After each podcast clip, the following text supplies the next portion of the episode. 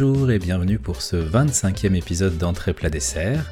La formule n'a toujours pas changé. Je reçois Ao une invitée qui vient nous présenter trois médias de son choix dans un menu spécialement concocté pour l'occasion afin de nous les présenter, de nous les faire découvrir ou redécouvrir si ce sont des œuvres que nous connaissons déjà. Et pour ce nouvel épisode, j'ai le grand plaisir de recevoir Pimi. Pimi, bonjour Bonjour, comment vas-tu? Bah ça va bien, ça va bien. Je crois qu'il est 15h pour toi. Très exactement, 15h07, effectivement, en direct de Montréal, Canada. Donc euh, voilà, c'est un, un podcast euh, transatlantique, si je puis dire, aujourd'hui. Exactement, exactement. Euh, ici, il est 21h07, la tisane est encore chaude, elle sera tiède vers le milieu de l'épisode et j'en suis très heureux, c'est à ce moment-là que je vais la boire. Euh, mais, mais trêve de parler de ma tisane des marmottes, je te propose, si tu le souhaites, euh, de te présenter à notre public aujourd'hui.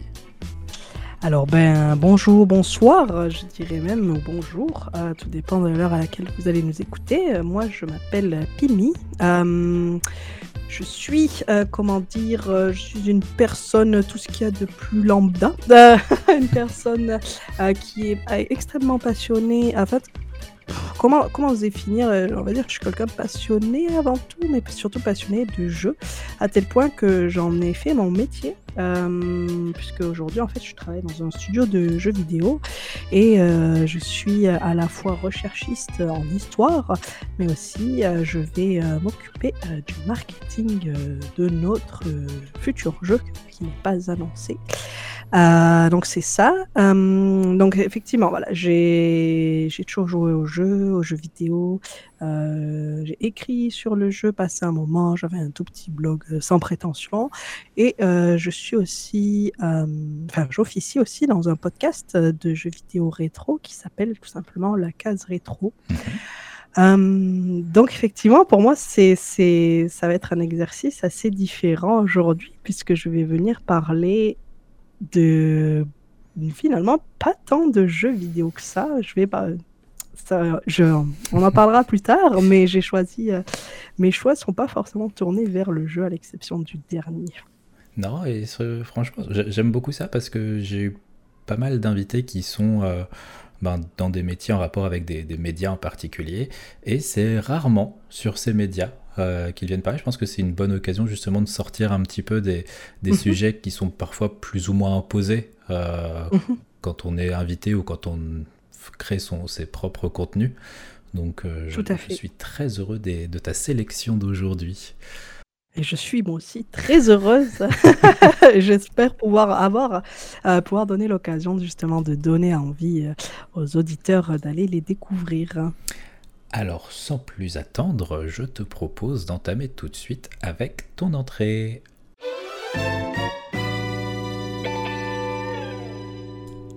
Et nous revoilà juste après ce court jingle pour le premier média que tu as choisi euh, en entrée, qui est un manga. Je te laisse nous le présenter.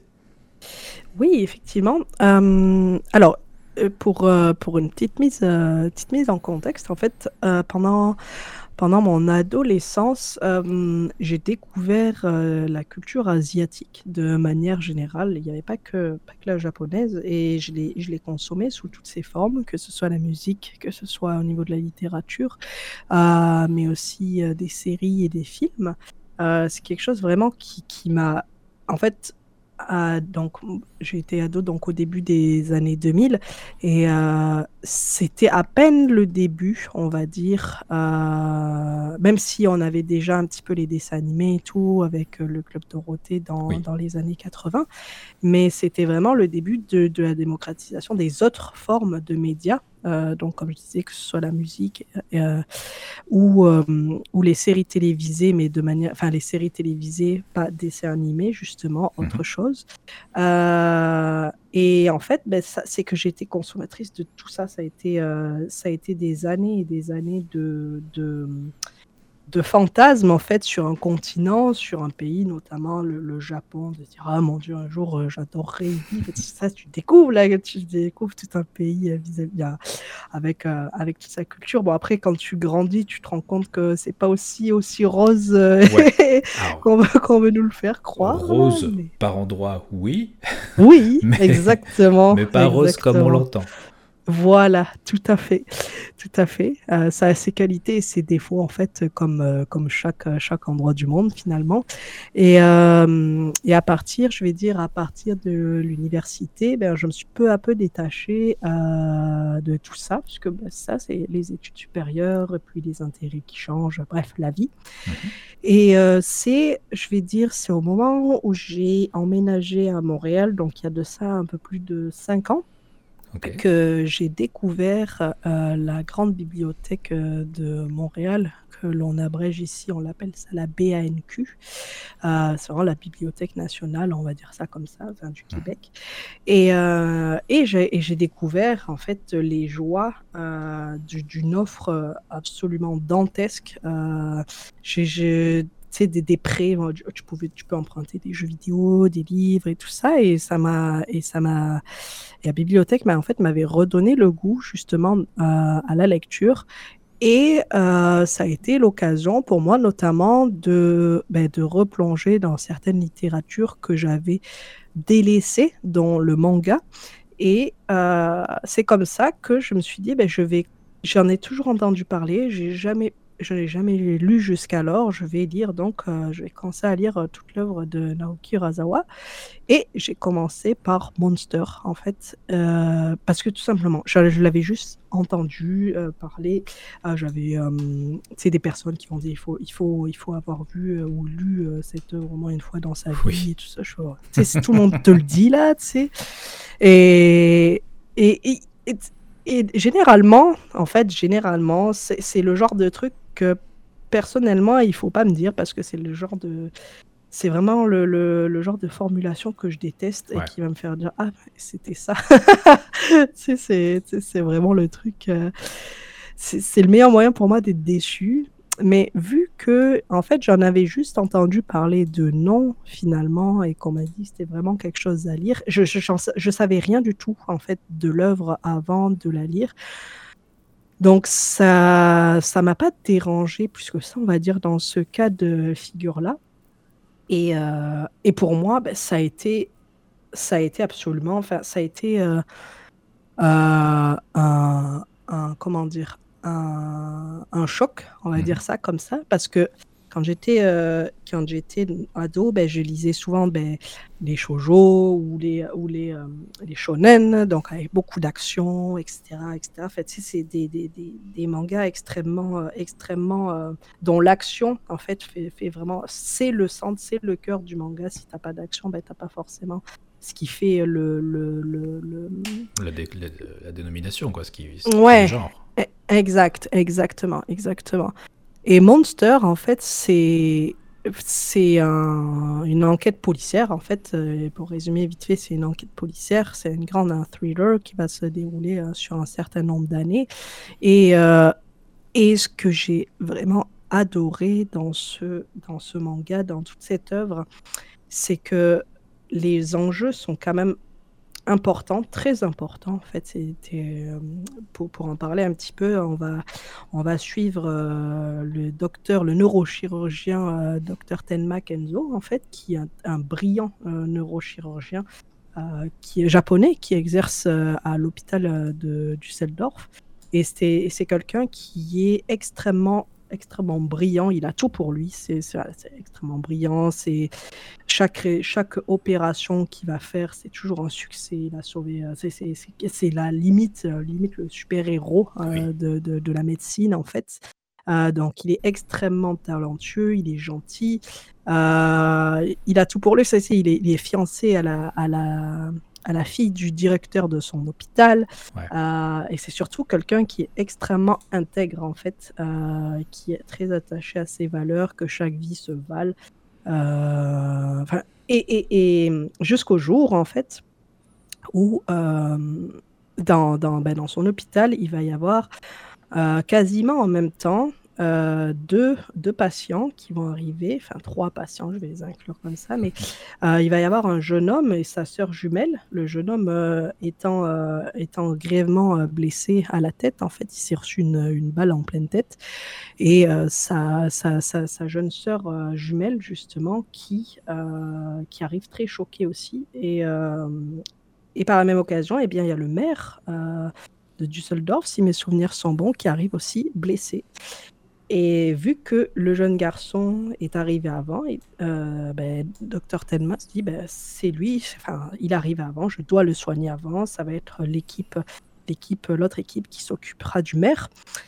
Sauf que euh, le directeur euh, de l'hôpital ne le voit pas du tout de cette manière-là et il va lui dire non, tu vas opérer le maire parce que c'est lui qui nous apporte les financements pour l'hôpital c'est chaque vie, enfin, c'est pas toutes les vies ne se valent et tout ça. C'est ça, toutes les vies ne se. Euh, c'est quoi Toutes les vies n'ont pas la même valeur ou toutes les vies ne se valent pas? Ouais. Exactement. exactement.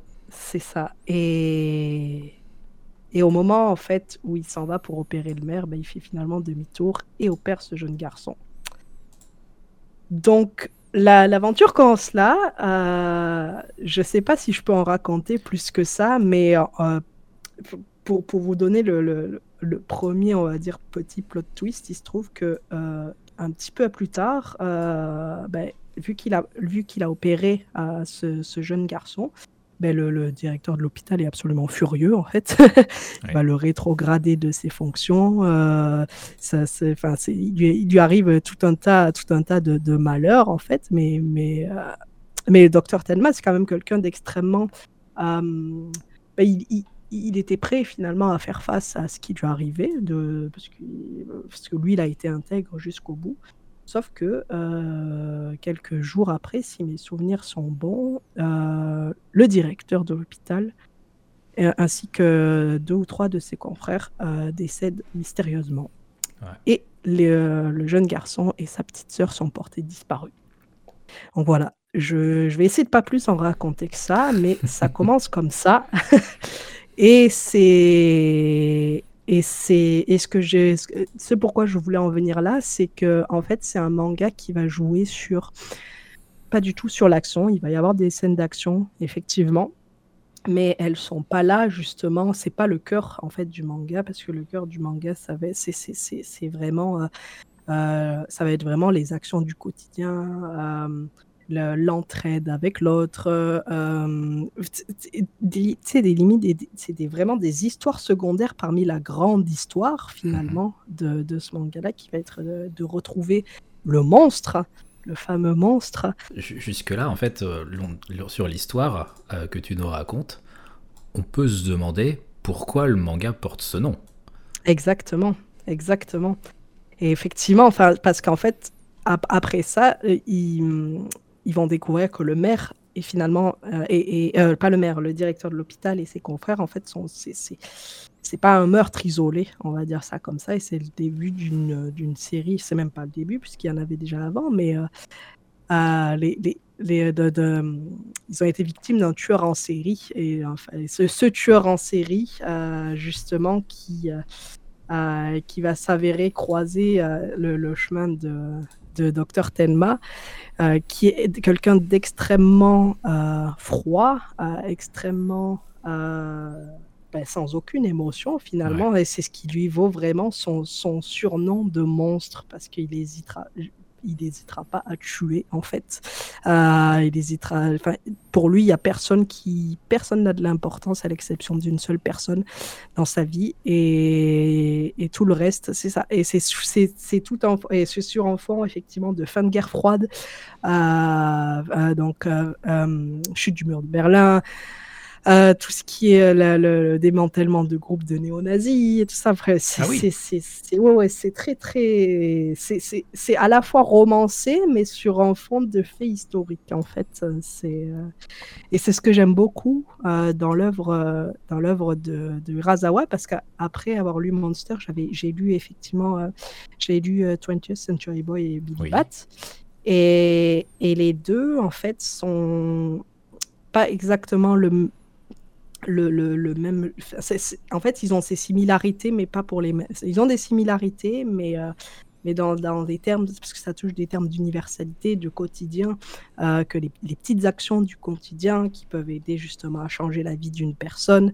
Euh, c'est tout ça, c'est tout ça. Et en plus de ça, les, ok, on va suivre euh, Docteur Tenma, mais les personnages secondaires sont pas du tout laissés euh, de côté, on a le temps vraiment, parce que euh, Urasawa va vraiment réussir à décrire, à, donner un, j'ai pas le terme français, mais un backstory, genre une, un, lore, je. Ouais, exactement, un lore, un lore effectivement aux personnages secondaires, ce qui fait que tu vas prendre vraiment le temps de les connaître, ce qui fait que même des fois, à tel point que c'est compliqué vraiment si tu si tu lis pas le manga d'un coup, parce qu'il y a vraiment beaucoup de personnages qui ont des destins qui vont vraiment se, se, se, mêler, s'entremêler. Euh, donc il faut vraiment s'accrocher pour, pour le coup. Mais, mais pour moi, je, je, je, trouve que ça vaut bien, plus que la peine parce que ça m'a... Pour... Euh, pour, pour, pour, tout ce que je viens de décrire précédemment et mmh. pour le, toutes les interrogations euh, qu'il va apporter en fait pour toutes les interrogations que ce manga euh, va apporter.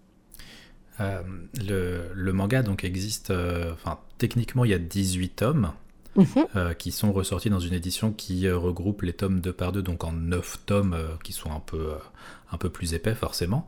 Tout à fait. Est-ce que le rythme est, est, maintenu durant tout le fil de l'histoire?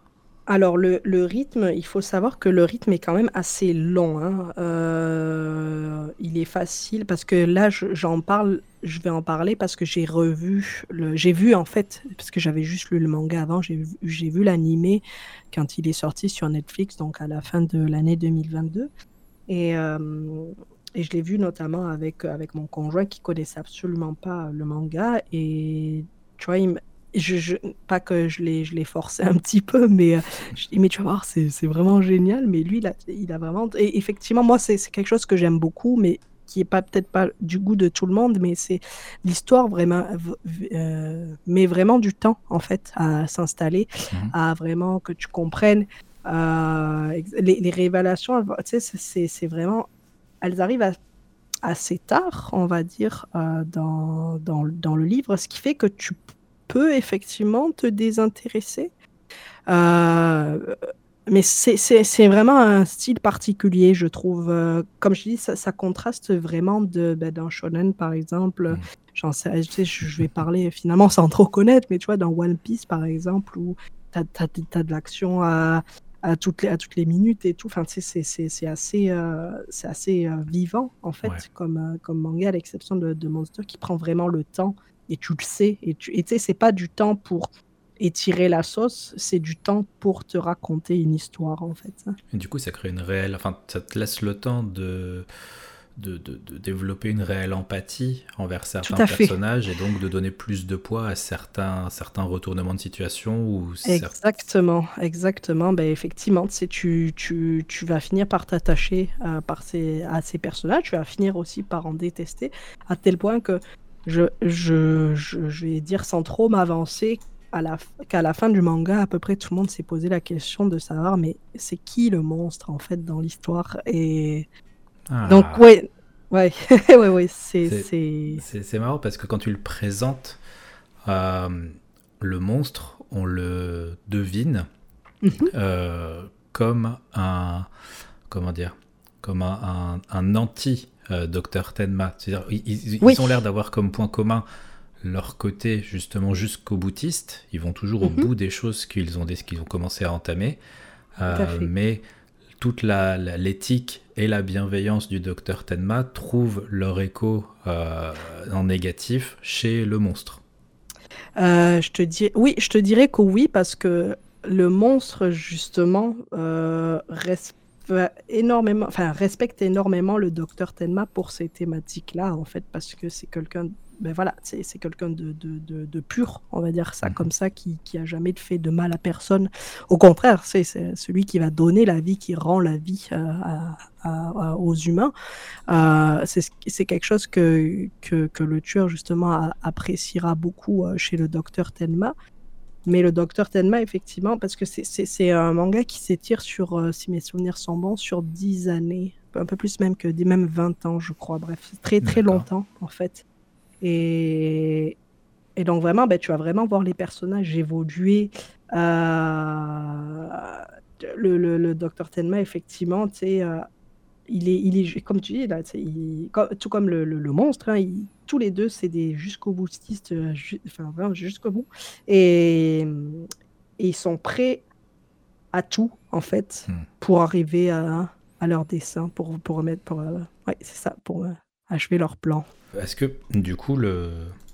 C'est pas forcément une critique si c'est si c'est le cas mhm. ou pas. Hein. C'est vraiment juste pour deviner un petit peu l'abord euh, narratif et comment se positionne le, le, manga. Mais euh, comme tu disais tout à l'heure, à la fin, euh, on se demande qui est vraiment le monstre. Donc ça forcément, ça soulève énormément de questions. Du coup, mhm. c'est une œuvre qui, tout en ayant un, un, protagoniste principal et un qui a son antagoniste, mhm. qui n'est pas forcément totalement manichéenne. Non, non. Non, non, absolument pas, parce que parce qu'effectivement, tu sais, dans, dans... c'est pour ça que j'explique aussi que les personnages secondaires sont quand même assez, enfin même très bien écrits, parce que tout le monde va avoir des choix à faire, euh, des choix qui sont plus ou moins moraux, selon ben, ta morale forcément, mais mais mais justement, c'est pas du tout, euh, c'est pas du, ah, ouais, c'est pas du tout, euh, comment t'expliquer? Il y a, y, a, y a, des zones grises en fait, il va y avoir des zones grises effectivement, et certaines personnes vont effectivement faire certains choix et tu vas comprendre pourquoi finalement. Tu vas pas forcément les approuver, ouais. mais, tu, tu, mais, tu, mais vu que les, les, les, les, les personnages sont extrêmement bien développés, ben, tu vas comprendre de pourquoi est-ce qu'ils en arrivent à faire de tels choix finalement. C'est un peu le syndrome Magneto. Ouais, tu vois, oui, oui, effectivement. Je, je connais très peu, mais du peu que j'en connais, effectivement, c'est ça. Oui, oui. D'accord. Et quand tu les, par curiosité, quand, quand tu es tombé dessus, euh, donc c'était à la bibliothèque, ils avaient tous les tomes, tu as pu tout dévorer Oui, oui, oui j'ai tout emprunté en fait, je les avais empruntés pour à la maison, mais vraiment j'avais parce que j'avais emprunté peut-être les 5, 3, 3, 5 premiers tomes, je sais plus, bref, je les ai, euh, je les ai dévorés en je sais pas combien, très très peu, même pas, deux, trois jours, euh, j'ai fait des allers-retours à la bibliothèque pour aller les chercher, et vraiment, enfin, j'en suis ressortie, tu sais, ça a été, en fait, ça a été euh, quasiment une redécouverte de ce médium-là euh, que j'avais euh, que j'avais délaissé parce que, comme je t'ai dit, en fait, j'en ai lu beaucoup, mais je me cantonnais toujours au même genre. Bah, c'est par confort, je pense. Oui, par confort, on va dire ça comme ça. C'était le genre qui me plaisait et tout. Et, et quand tu vois, j'ai grandi, bah, effectivement, j'ai je me suis intéressée à d'autres choses et, et j'étais sans doute prête aussi à, lire euh, d'autres euh, d'autres choses, des affaires ben, un peu plus adultes aussi, euh, que mmh j'étais plus à même à recevoir, on va dire ça comme ça. donc effectivement, pour moi, ça, ça, a été vraiment un, un, un bouleversement parce qu'effectivement, c'est... de manière générale, dans la vie, j'avais toujours tendance, et j'ai encore un petit peu cette tendance aujourd'hui, à, à raisonner entre le tout noir ou le tout blanc. Et pour moi, c'est une œuvre qui a, qui a, beaucoup résonné parce que ben, ça t'emmène dans cette zone grise finalement de dire mmh. ok, mais c'est pas moral, mais il faut le faire que pareil, tu sais, c'est c'est ça, tu peux pas, c'est pas, tu peux pas c'est compliqué en fait de, de, raisonner effectivement soit l'un soit l'autre en maniqué en fait comme tu le dis là. C'est extrêmement compliqué euh. c'est à dire qu'à un moment tu as entre guillemets euh, le contrat social et le code civil le code pénal qui te disent que bon c'est à dire que mettre des coups de baramine à des gens ça ne se fait pas hein, même si ces personnes euh, ne sont pas des, des personnes recommandables. Mais pour autant comme on le dit souvent sur les les jugements hâtifs qu'on peut avoir, c'est que souvent on ne, connaît même pas 10% de la vie des gens et donc 10% euh, de, leurs intentions et de leurs motivations derrière les, actes. Tout à fait, exactement. C'est exactement ça. En fait, tu peux pas ça, c'est que tu peux pas présumer, tu peux pas présumer d'une personne euh, si, si justement tu connais pas, tu connais pas tout ce qui lui est arrivé, comment est-ce qu'il, comment est-ce qu'il a pu arriver à, à, faire de tels choix, effectivement. Pour euh, par curiosité, pour quelqu'un comme moi, par exemple, bah, oui. j'ai un problème. Je, je, vais prendre, je, je, vais sortir un petit peu du, du manga, mais c'est pour, euh, c'est pour expliquer la, la question qui va venir. pour moi, Game of Thrones, il y a mhm. trop de persos trop vite.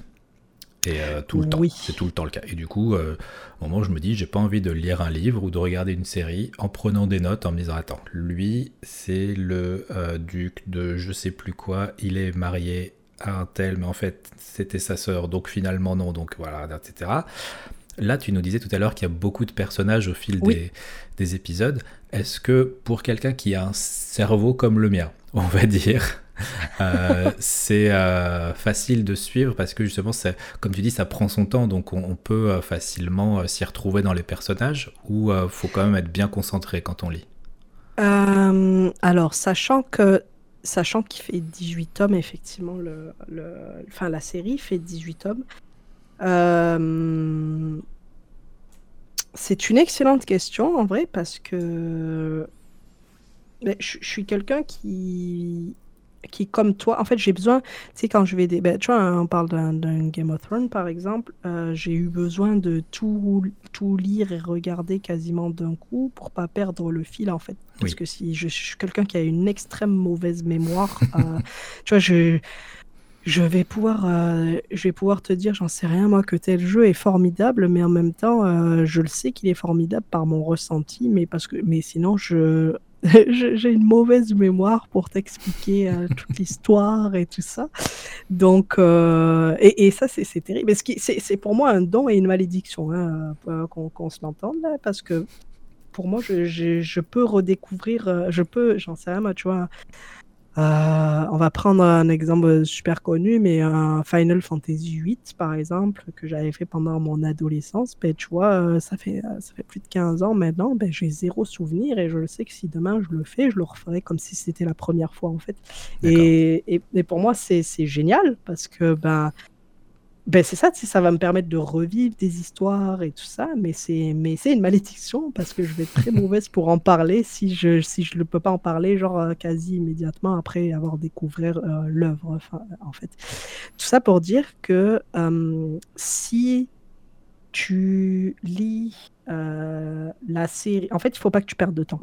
ça va être ça le, secret, c'est qu'il faut, il faut vraiment pas que tu perdes du temps parce que si tu fais une pod, ben, comme un Game of Thrones par exemple, qui a mis euh, un an voire plus à sortir entre enfin, les, saisons, oui.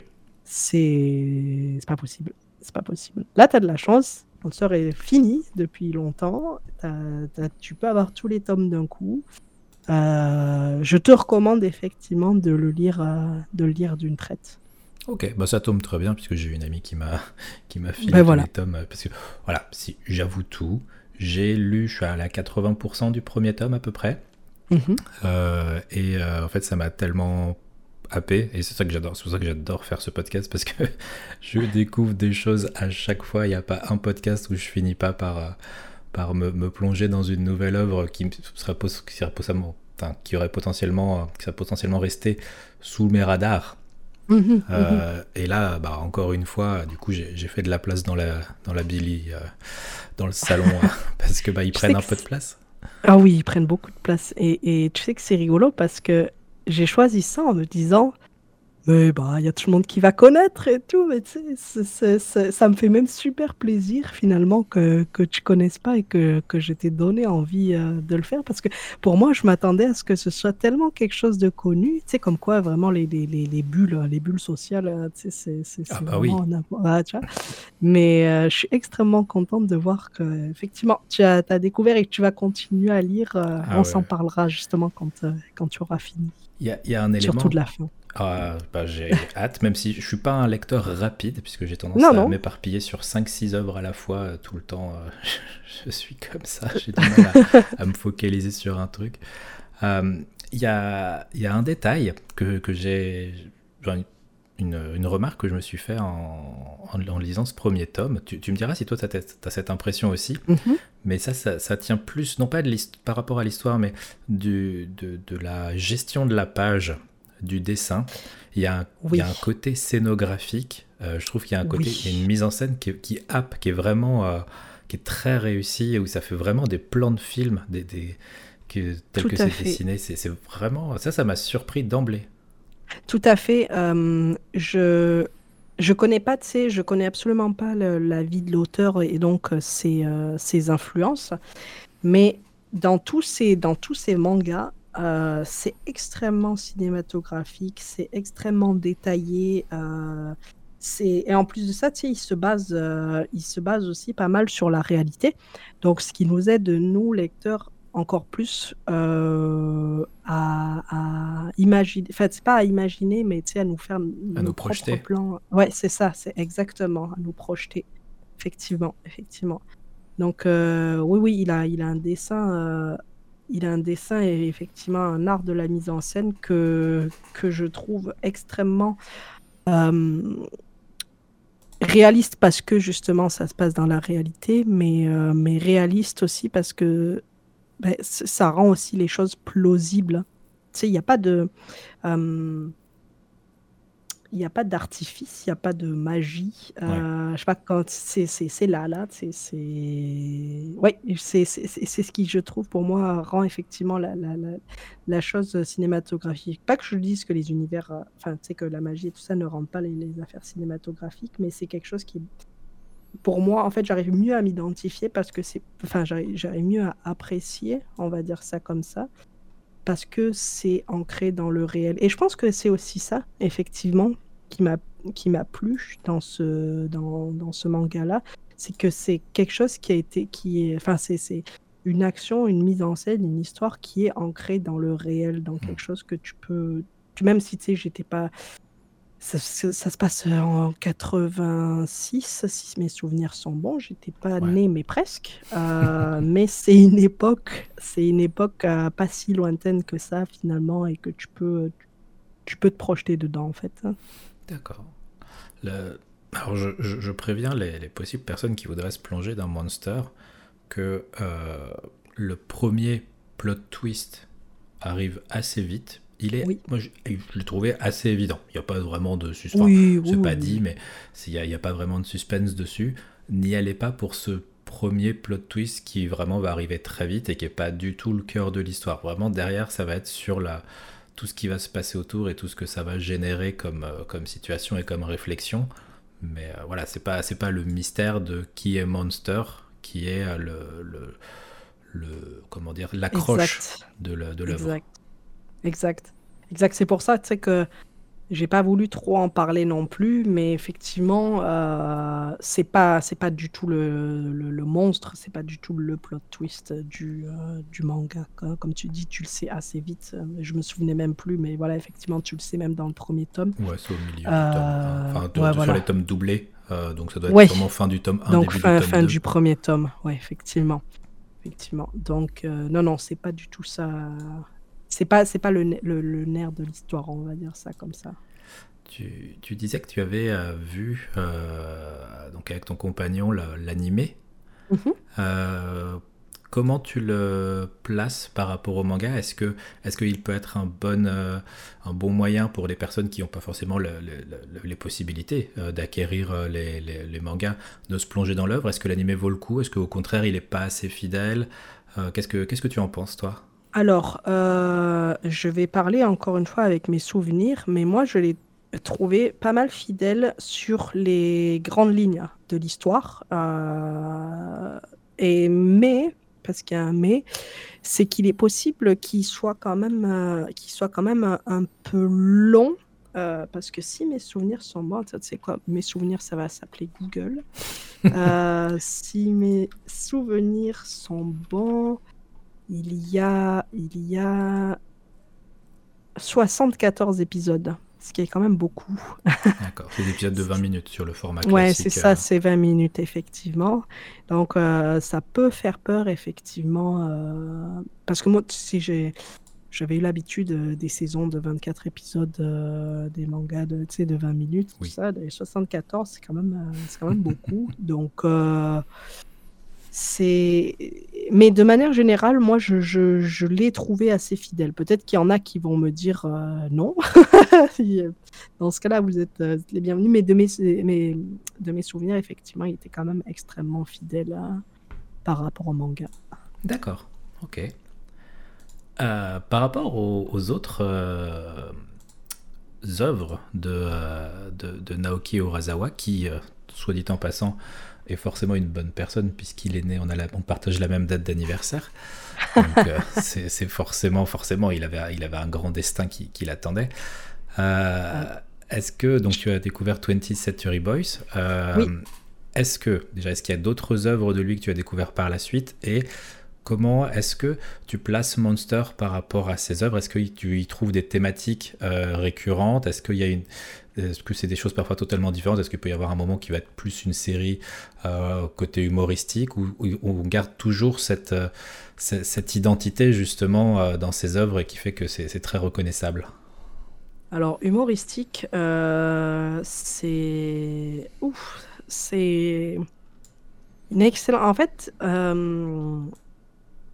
je. Je connais pas toute son œuvre, donc euh, vraiment je vais pas, je vais pas m'avancer euh, sur ce que je ne connais pas, mais de celles que je connais, qui sont donc euh, 20th Century Boy, euh, Monster et Billy Bat.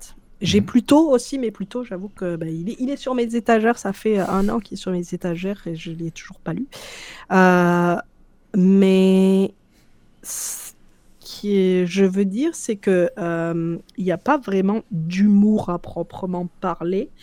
Euh, mais dans 20th Century Boy, il y a beaucoup une. euh, je te dirais qu'il y a une grande dimension sur le, sur l'enfance euh, et le l'innocence de l'enfance, etc., qui va très vite se qui va très vite se déliter là. Mais c'est c'est on va dire c'est le thème le plus léger, on va dire ça, on va dire ça comme ça, parce que ça va être euh, ben, un, un groupe d'enfants devenus adultes qui va essayer de sauver, on va dire, euh, un petit peu le monde.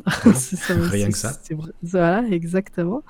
Euh, et donc avec tout ce qui va avec, c'est l'imagination, euh, l'imagination que peut avoir un enfant et tout, qui peut, qui peut rendre la chose plus légère, mais pas, euh, euh, pas moins grave pour autant, en fait. Donc, euh, du humour à proprement parler, non. non, enfin, de, ce que, de, ce que, de ce que je sais, euh, de ce que j'ai pu lire, non. Euh, mais mais c'est pas. Il y, a- il y a des choses qui sont quand même légères. Tu sais, comme je te dis, en fait, la légèreté, elle réside pas dans l'humour, elle réside notamment ben, dans, dans Monster, dans les situations du quotidien où tu as Ouais. Dr Tenma qui va aider un médecin de campagne. Tu sais, c'est- plutôt ça, je vais te dire. Mais il n'y a pas d'humour. pro- Tu vas pas rire Oui. en- disant des, des, des- des mangas de Urasawa.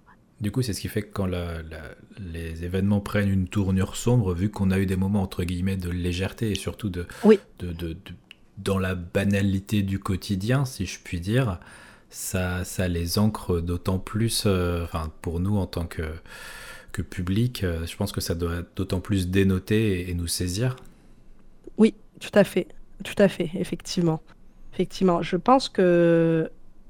Enfin, c'est- parce que c'est quand même. euh, T'as, t'as beaucoup de sujets et beaucoup de sujets compliqués aussi euh, qui sont abordés dans, dans, dans ces œuvres-là. Et, et pour moi, effectivement, ben, il n'utilise pas l'humour, mais il va utiliser le quotidien pour justement pour essayer de, de, de, de, de rendre ça plus euh, digeste. hein.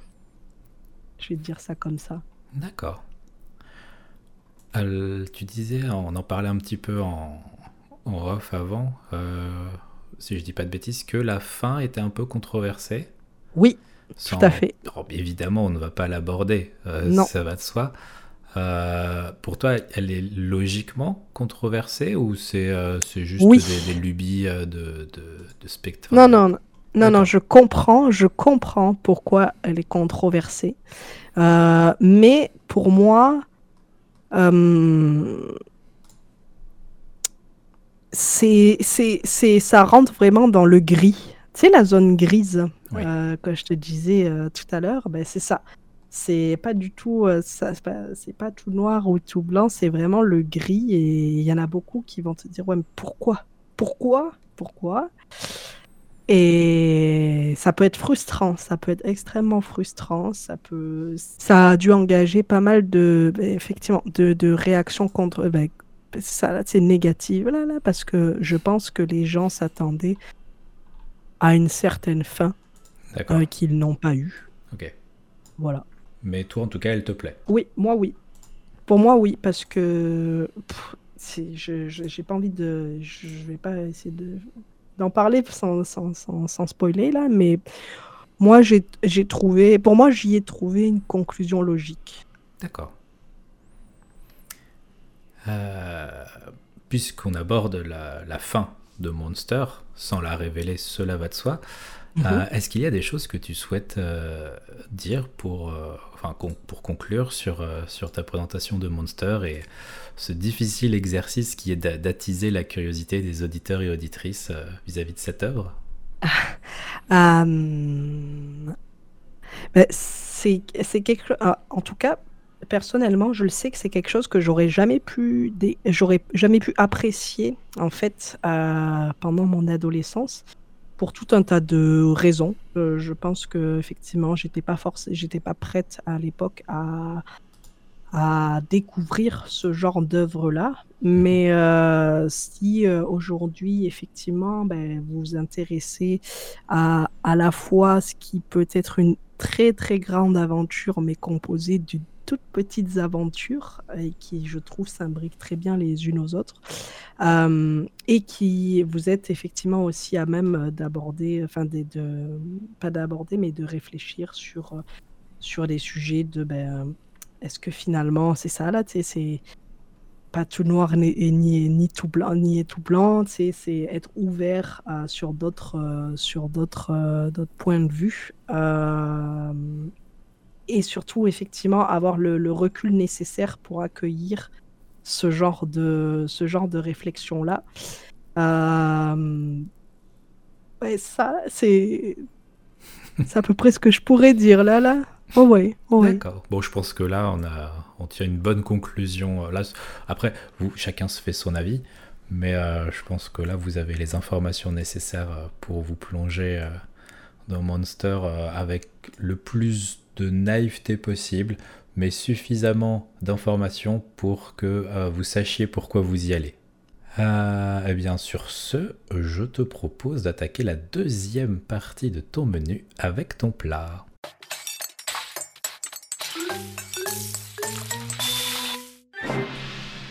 Et nous revoilà pour la deuxième partie, le milieu de ton menu. Et après une entrée qui était un manga, nous allons changer de média et partir du côté de la musique avec un album qui est aussi, si je ne dis pas de bêtises, un concert. Je te laisse nous le présenter. Tout à fait. Euh, alors, on va changer radicalement d'univers, euh, puisque j'ai choisi effectivement de vous présenter un album qui est issu d'un concert et qui s'appelle 1, 2, 3 Soleil. Euh, ça peut peut-être parler aux plus âgés d'entre nous qui ont vécu justement toute l'euphorie de la fin des années 90, mais en fait, 1, 2, 3 Soleil, c'est un concert euh, qui s'est tenu à Paris-Bercy, si mes souvenirs sont bons, en Ouais. 1998. Et euh, peu après la victoire euh, des Bleus à la Coupe du Monde, et ça, ça a été, c'était le, le grand concert des, des artistes euh, stars du rail de l'époque, qui s'appelait, qui s'appelle toujours euh, Khaled, euh, Fo- Faudel et Rachida. Euh, c'était vraiment trois grands artistes euh, dont les, vraiment les années 90, tout le monde avait entendu parler de ces trois personnes-là. Et euh, de ce que j'avais regardé vite fait sur Wikipédia, c'est la maison d'édition qui avait décidé de, ben, c'est ça, d'organiser ce concert en réunissant ces trois artistes euh, pour euh, interpréter non seulement les, les plus grands succès de chacun des artistes, mais aussi les plus grands succès de la musique raï et shahabi, qui sont tous deux des styles de musique directement originaires d'Algérie. Mhm.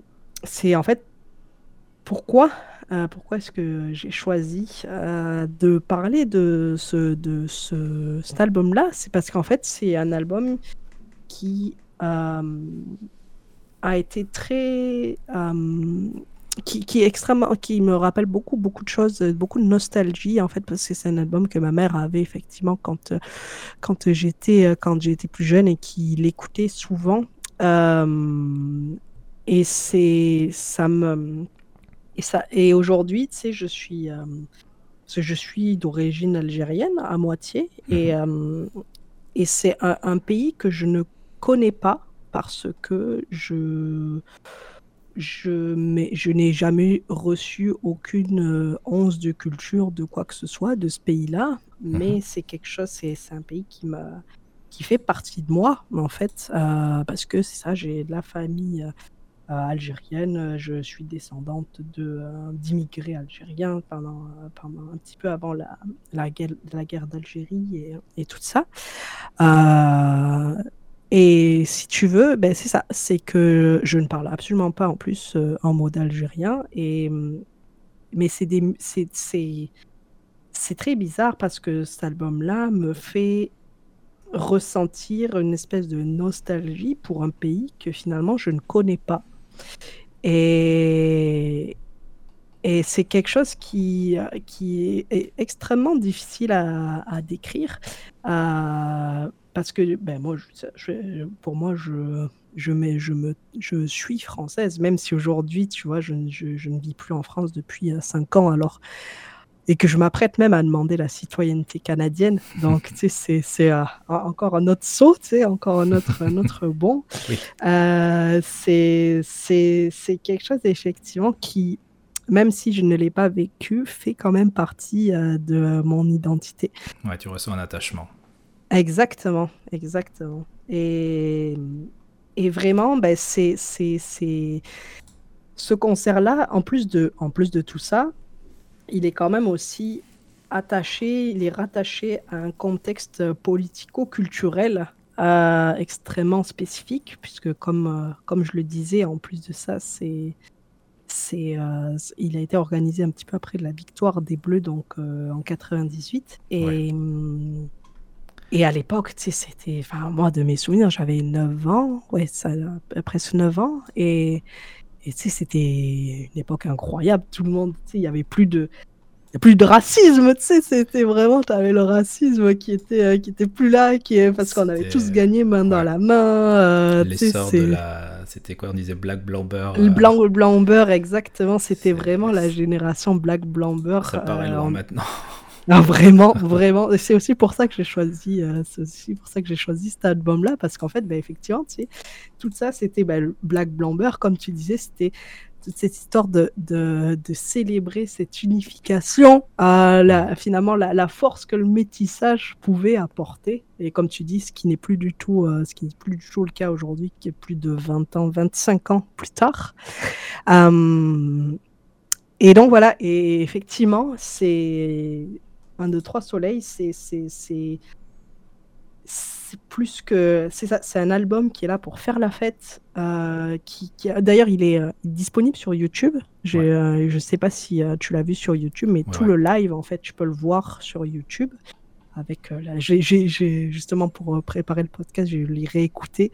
Et c'est un école c'est un album que j'écoute on va dire une fois par an environ quelque chose que j'aime. Euh, je, je, pas, ça fait pas du tout partie de, de mon quotidien, mais c'est ça. De temps en temps, une fois dans l'année, je le ressors juste euh, histoire de, de, de, de, faire, de me faire du bien, en fait, de me rappeler une, de me rappeler une époque, de certaines périodes et tout ça.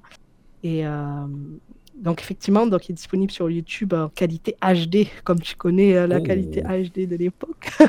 Est-ce qu'il est en 60 FPS ah, 4K, 60 FPS, tout, tout, tout, tout, tout, ce que tu veux. Ah, même 120 FPS, attention, non, c'est pas vrai.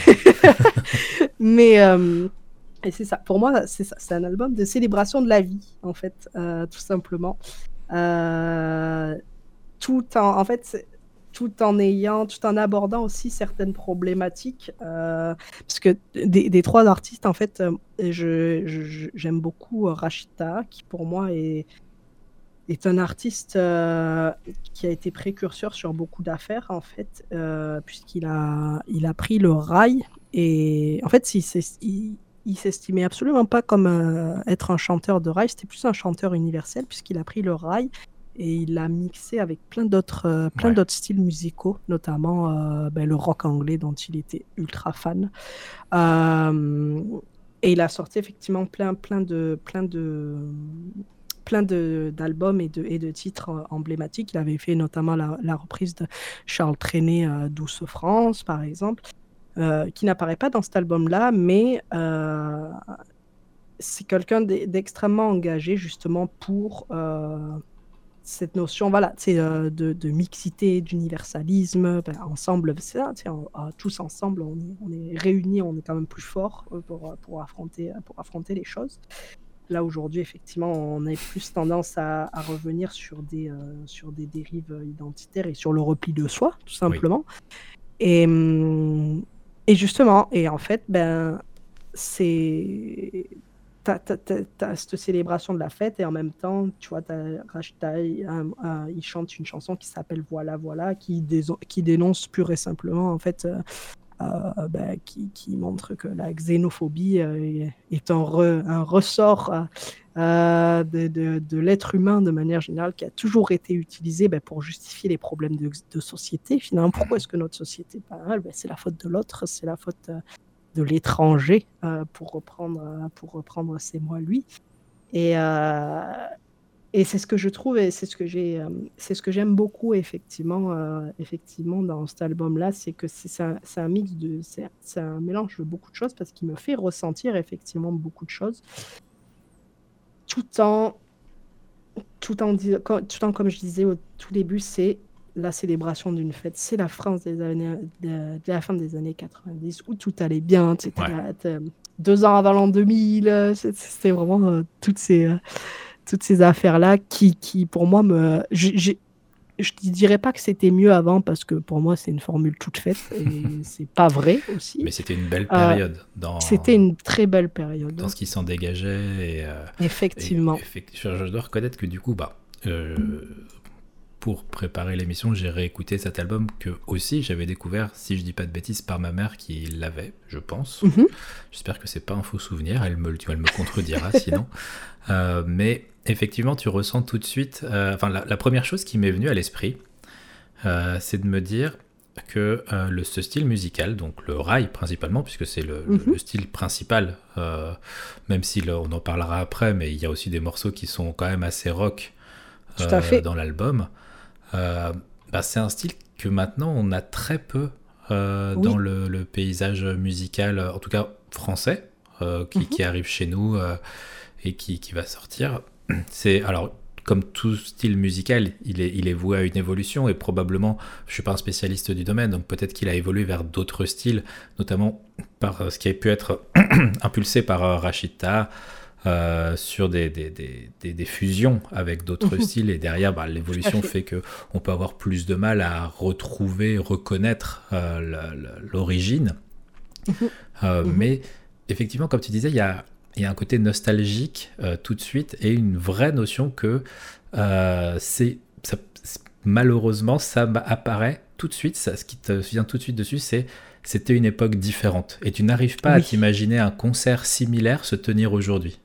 Non, c'est pas possible. Et tu sais, tu, je sais pas si tu as regardé la vidéo, mais même dans le public, tout le monde, tu sais, tout le monde est là sans aucune distinction de couleur de peau ou quoi que ce soit. Tout le monde est là et ils sont juste là pour faire la fête, en fait. Et c'est quelque chose, effectivement, comme tu dis, qu'aujourd'hui, tu as vraiment du mal à t'imaginer, à te dire, mais comment ça se fait que ben, ils ont réussi à remplir un Bercy, ce qui est quand même pas rien non plus, quoi.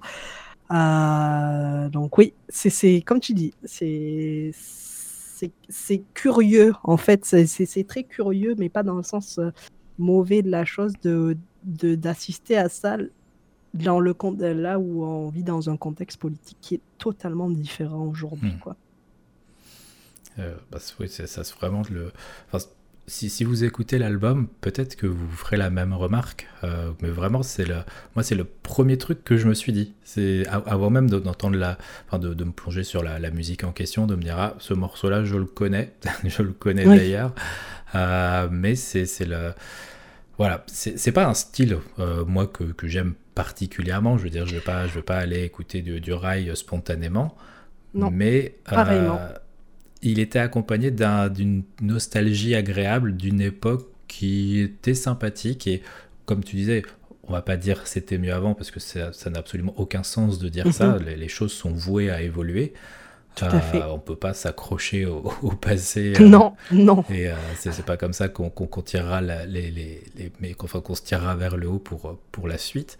Mhm. Mais euh, c'est ça fait comme aussi parce que ça renvoie à une époque où j'étais, je pense moi, plus insouciant en tant que personne, avec un âge où j'avais pas les mêmes responsabilités, où il y avait plus de légèreté. Là, les, les, problématiques politiques actuelles, forcément, elles, tu les tu les ressens de manière beaucoup plus euh, enfin, de manière impliquée. Je ne sais, pas si je puis dire, c'est pas qu'on n'est pas impliqué à l'époque, mais ils sont presque plus responsables.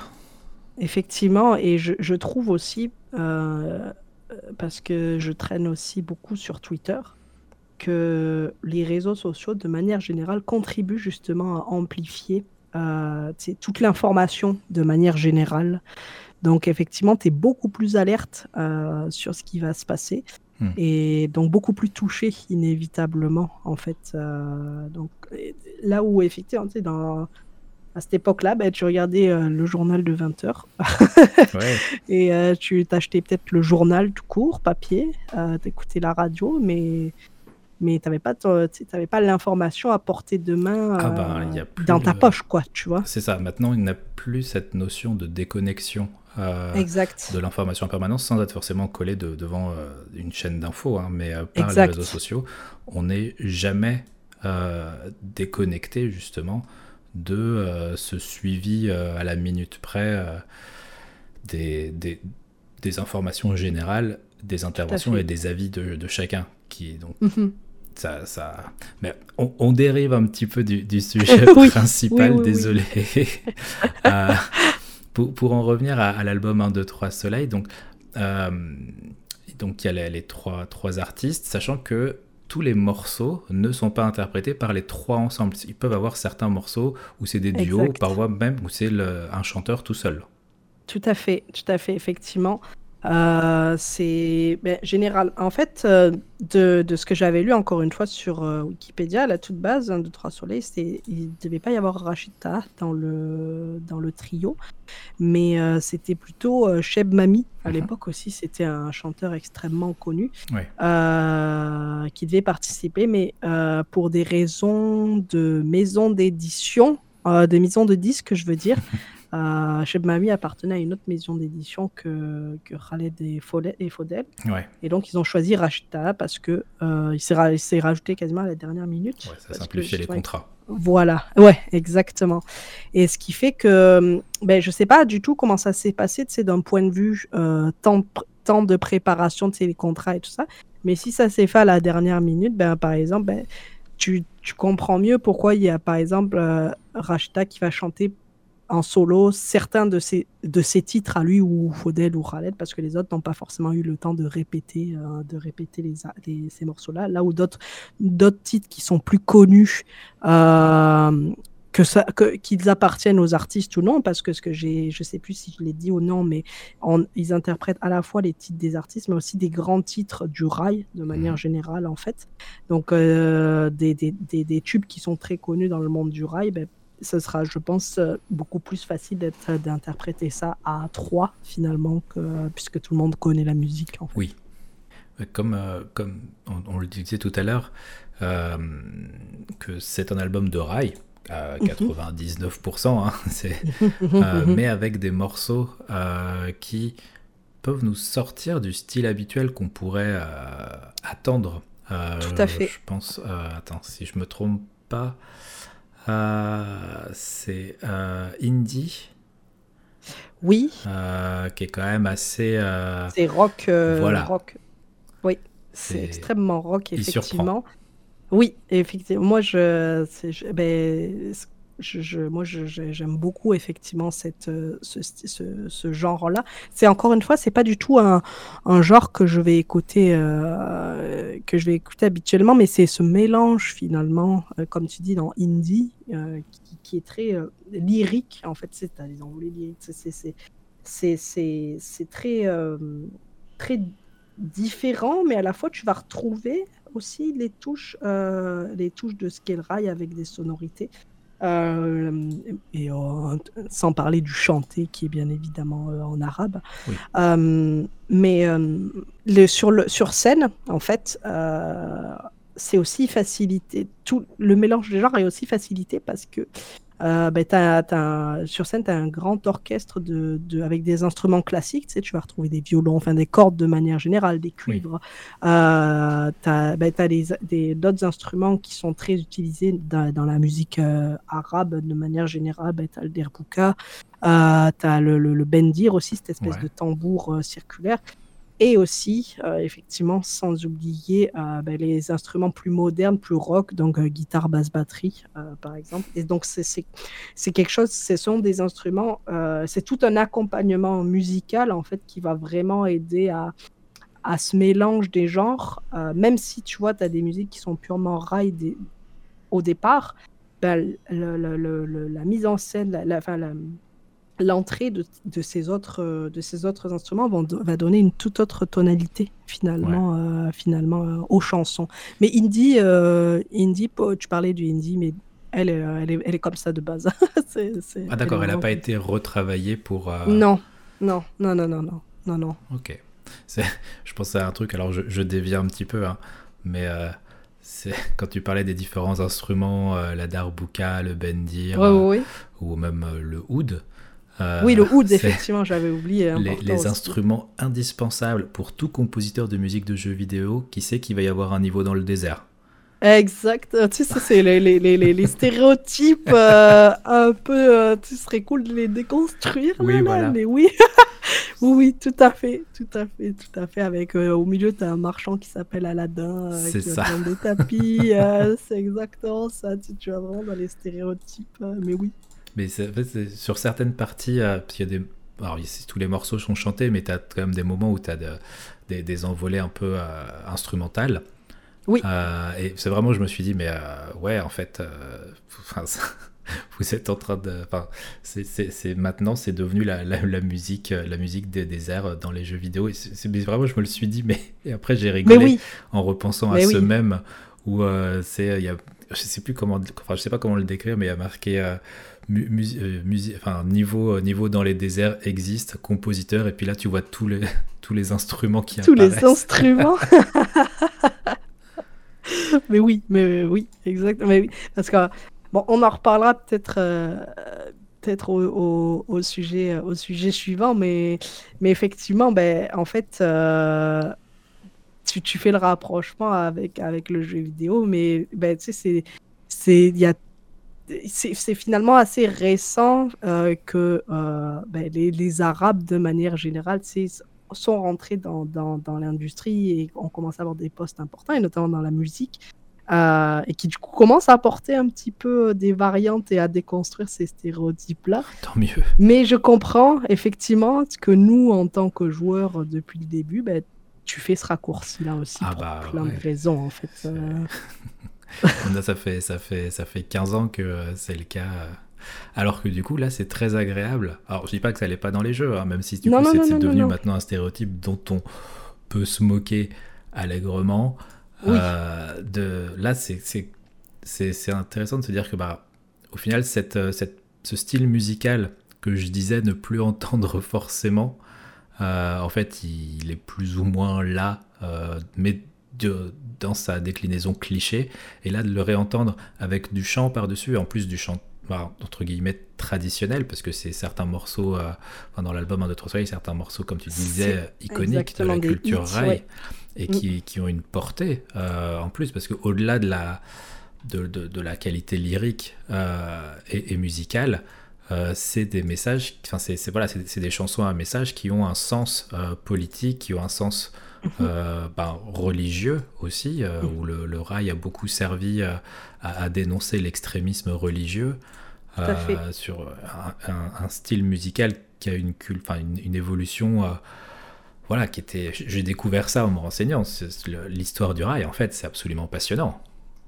Ah ben oui, oui, tout à fait. tu la connais mieux que moi pour le coup, mais effectivement, tu sais, c'est, c'est, un peu comme, c'est, un champ de résistance quasiment. C'est un, un, petit peu loin là, ce que je te dis, mais tu sais, c'est vraiment là pour dénoncer un petit peu l'obscurantisme religieux euh, et, toutes les dérives effectivement euh, qui, qui, peuvent, euh, qui peuvent y avoir. mais oui, oui. en plus de ça, si mes souvenirs sont bons, c'est un style qui, qui aujourd'hui, il est, il est quand même préservé, tu sais, genre un truc comme l'UNESCO. Je sais plus, enfin, je, sais qu'il est inscrit dans un patrimoine, mais je sais plus lequel. Le patrimoine culturel immatériel de l'humanité.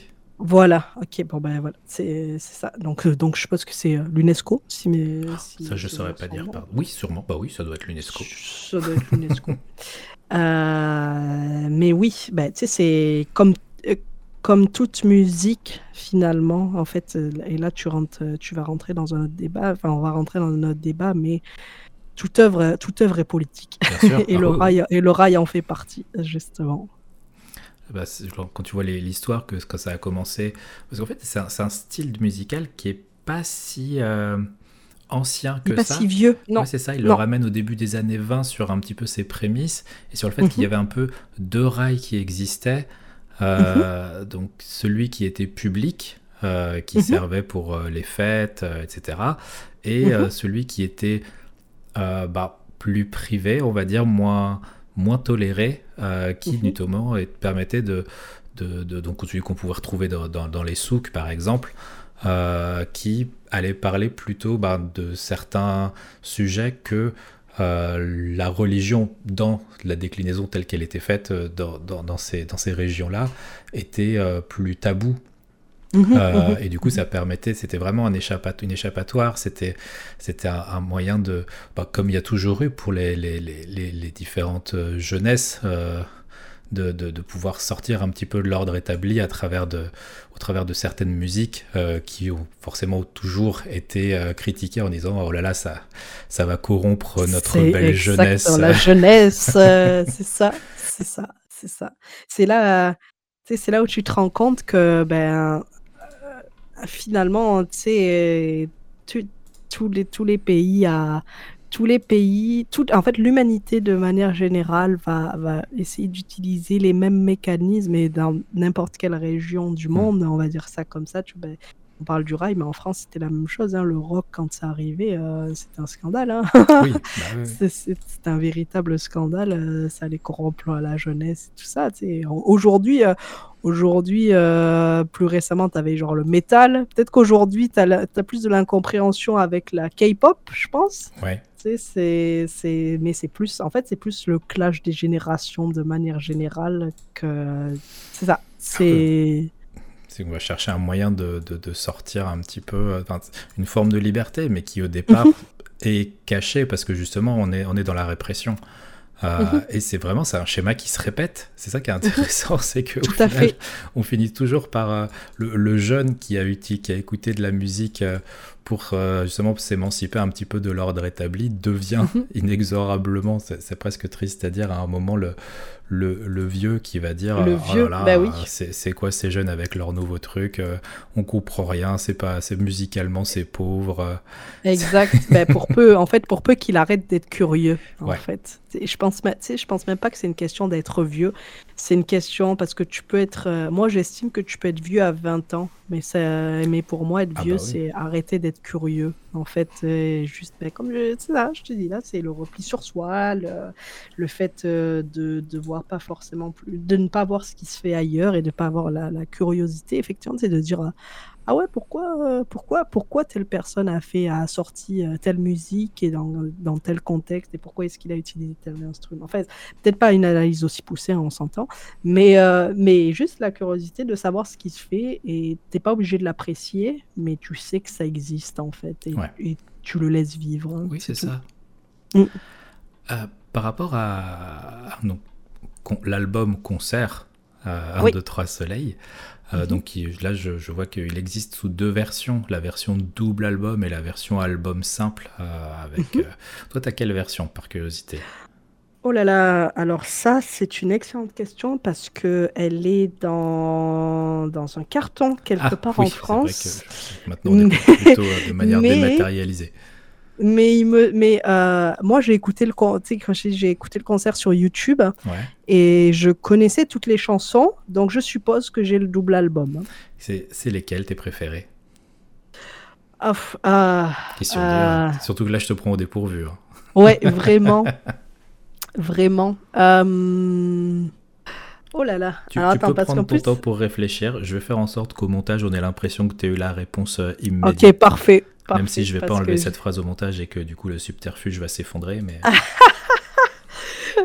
Je, je dirais, en fait, il y, en a quand même beaucoup là, euh, des musiques dans cet album-là, mais je, je vais pas toutes les, je vais pas toutes te les citer, euh, mais euh, c'est pas forcément mes, mes comment t'expliquer, c'est pas forcément mes préférés ever, mais c'est mes préférés dans l'interprétation. ouais. Euh, moi, j'ai- beaucoup aimé. euh, alors, je, je saurais même pas le prononcer, ça s'appelle Erey. Erey. E-R-A-Y. Effectivement, j'aime beaucoup Indie pour toutes les, pour toutes les, euh, les mélodies en fait que, qui, qui, qui sont apportées en fait pour, le, pour la différence euh, que, que ça apporte. Et si je devais en choisir une troisième, on va dire, où les trois sont dessus, je vais te dire peut-être euh, Yaraya. C'est c'est l- c'est un classique euh, de la musique rail et Rachita justement avait réinterprété. euh, je pense que c'est son premier gros succès dans sa vie, dans sa vie euh, d'artiste, parce qu'il a fait partie d'un d'un groupe et après il s'est, il a fait, il a fait une, car- une carrière solo et je crois que c'est son premier, c'est son premier gros succès. Alors c'était une reprise. Exact. parce que le, le morceau original est plus ancien, il date de 73. Je, Ouais, ouais. je le découvre en Tout même temps. hein. Attention, euh, je révèle euh, le subterfuge. Je, je ne suis pas en train de dire oui, attendez, je suis spécialiste euh, du rail et je peux vous dire que Yaraya est sorti en 73, chanté par Daman El Arashi. Donc euh, tout le monde va se calmer. Et tu sais, en fait, c'est juste une. C'est une chanson que je trouve très belle parce que c'est. Quand tu, tu vas regarder un petit peu les paroles, c'est une chanson qui est pour ceux qui s'en vont, en fait. C'est ceux qui. qui euh, c'est tout le, le, le- le sujet sur la migration de manière générale, en fait. Ouais. Toi qui t'en vas, c'est toi qui t'en vas, c'est vraiment le, le- le- le- la phrase phare euh, de, de, de la musique. Et toi, les migrés. Euh, c'est- je, je- j'en parle extrêmement mal, mais je vous recommande d'aller d'aller regarder d'aller regarder les paroles effectivement. Avec le, le- le côté, cet album, comme c'est l'album live euh, du concert, on entend vraiment l'exaltation et le, le plaisir du public, euh, à sa fait. participation sur certains morceaux, bah, notamment pour Erail. Si je Oui. dis pas de je crois que c'est sur Erail que je m'étais fait la remarque que vraiment tu, tu, tu sens le public en communion euh, avec. euh, euh, bah, c'est Faudel et Khaled qui chantent à ce moment-là. Enfin, tu, tu sens vraiment ouais, le, le- le public qui est, qui, est, qui est là pour le morceau, qui le vit en même temps qu'il est chanté. Oui, parce qu'en plus c'est extrêmement festif. Tu sais, c'est tout est tout est là dans, dans tous les instruments quasiment jouent en même temps en fait et, et c'est vraiment euh, tu sais, tu le sens là, c'est communion euh, communion entre les entre les chanteurs et euh, et, euh, et le public finalement. J'essaie de me le réécouter euh, en même temps que, que je te parle. Est-ce qu'il y a des choses que tu souhaites rajouter sur, euh, sur cet album 1, 2, 3 Soleil Euh, c'est ben, hormis que c'est un album si vous avez si vous avez un temps soit peu effectivement vécu dans les années 90 et, euh, et justement vécu tout ce contexte social qu'on avait euh, qu'on avait évoqué plus tôt et que vous voulez vous euh, avoir un gros coup de nostalgie euh, justement c'est pour moi en fait c'est l'un des des albums symboliques est représentatif euh, de ce qu'était la France en fait dans la fin des années 90. Hmm. Donc, si vous voulez prendre un gros shot de nostalgie, je pense que et que ça, et si vous êtes un temps soit peu curieux aussi d'écouter de l'arabe, tout simplement, c'est pas pas forcément un style musical qu'on a l'habitude d'entendre tous les jours. Ah. Ben, je le recommande. Très bien. Et euh, ouais, bah du coup, je te suis hein, sur cette recommandation parce que, bah ouais, comme je te disais, c'est un style musical que j'avais pas écouté depuis extrêmement longtemps. Et mm. non seulement il y a eu ce côté nostalgique euh, de la, cette époque de la fin des années 90, et euh, même musicalement, du coup, bah, tu le réentends, mais avec la, une sensibilité différente. Parce qu'on a, mm-hmm. pas, bah, on a pris 25 ans oui, exactement. Depuis la sortie. Oh mon Dieu, 25 ans. 25 ans, oui. Euh, très bien. Euh, tout va bien. Euh, donc forcément, le, le, le, ressenti, la, la, participation émotionnelle et la portée de certaines paroles, parce qu'on fait, je pense, en tout cas maintenant, je fais plus l'effort que j'aurais pu le faire à l'époque de, de, de, me renseigner aussi sur, sur les textes. Oui, oui bah ça, ça, apporte une, une, autre, une autre perception de, de l'album et des, des représentations qu'on y trouve. Je ne pourrais pas mieux dire. et euh, du coup, on va enchaîner avec euh, ton dessert qui... Euh, non, je vais, je, vais, je vais rien dire de plus. Je, je, je vais laisser le jingle et, et on va enchaîner, mais... wow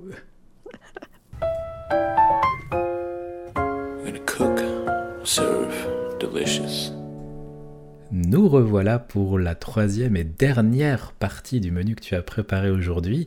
Et si tu nous disais en début d'émission que euh, par rapport à ton travail et à ta passion pour euh, l'univers vidéoludique, tu n'avais pas pris de jeux vidéo aujourd'hui dans les médias que tu nous présentais, ce dernier choix que tu as fait aujourd'hui se rapproche, même euh, a pour cœur dans son sujet, le jeu vidéo, sans en être un. Mais je te laisse nous, nous expliquer plus précisément de quoi il retourne.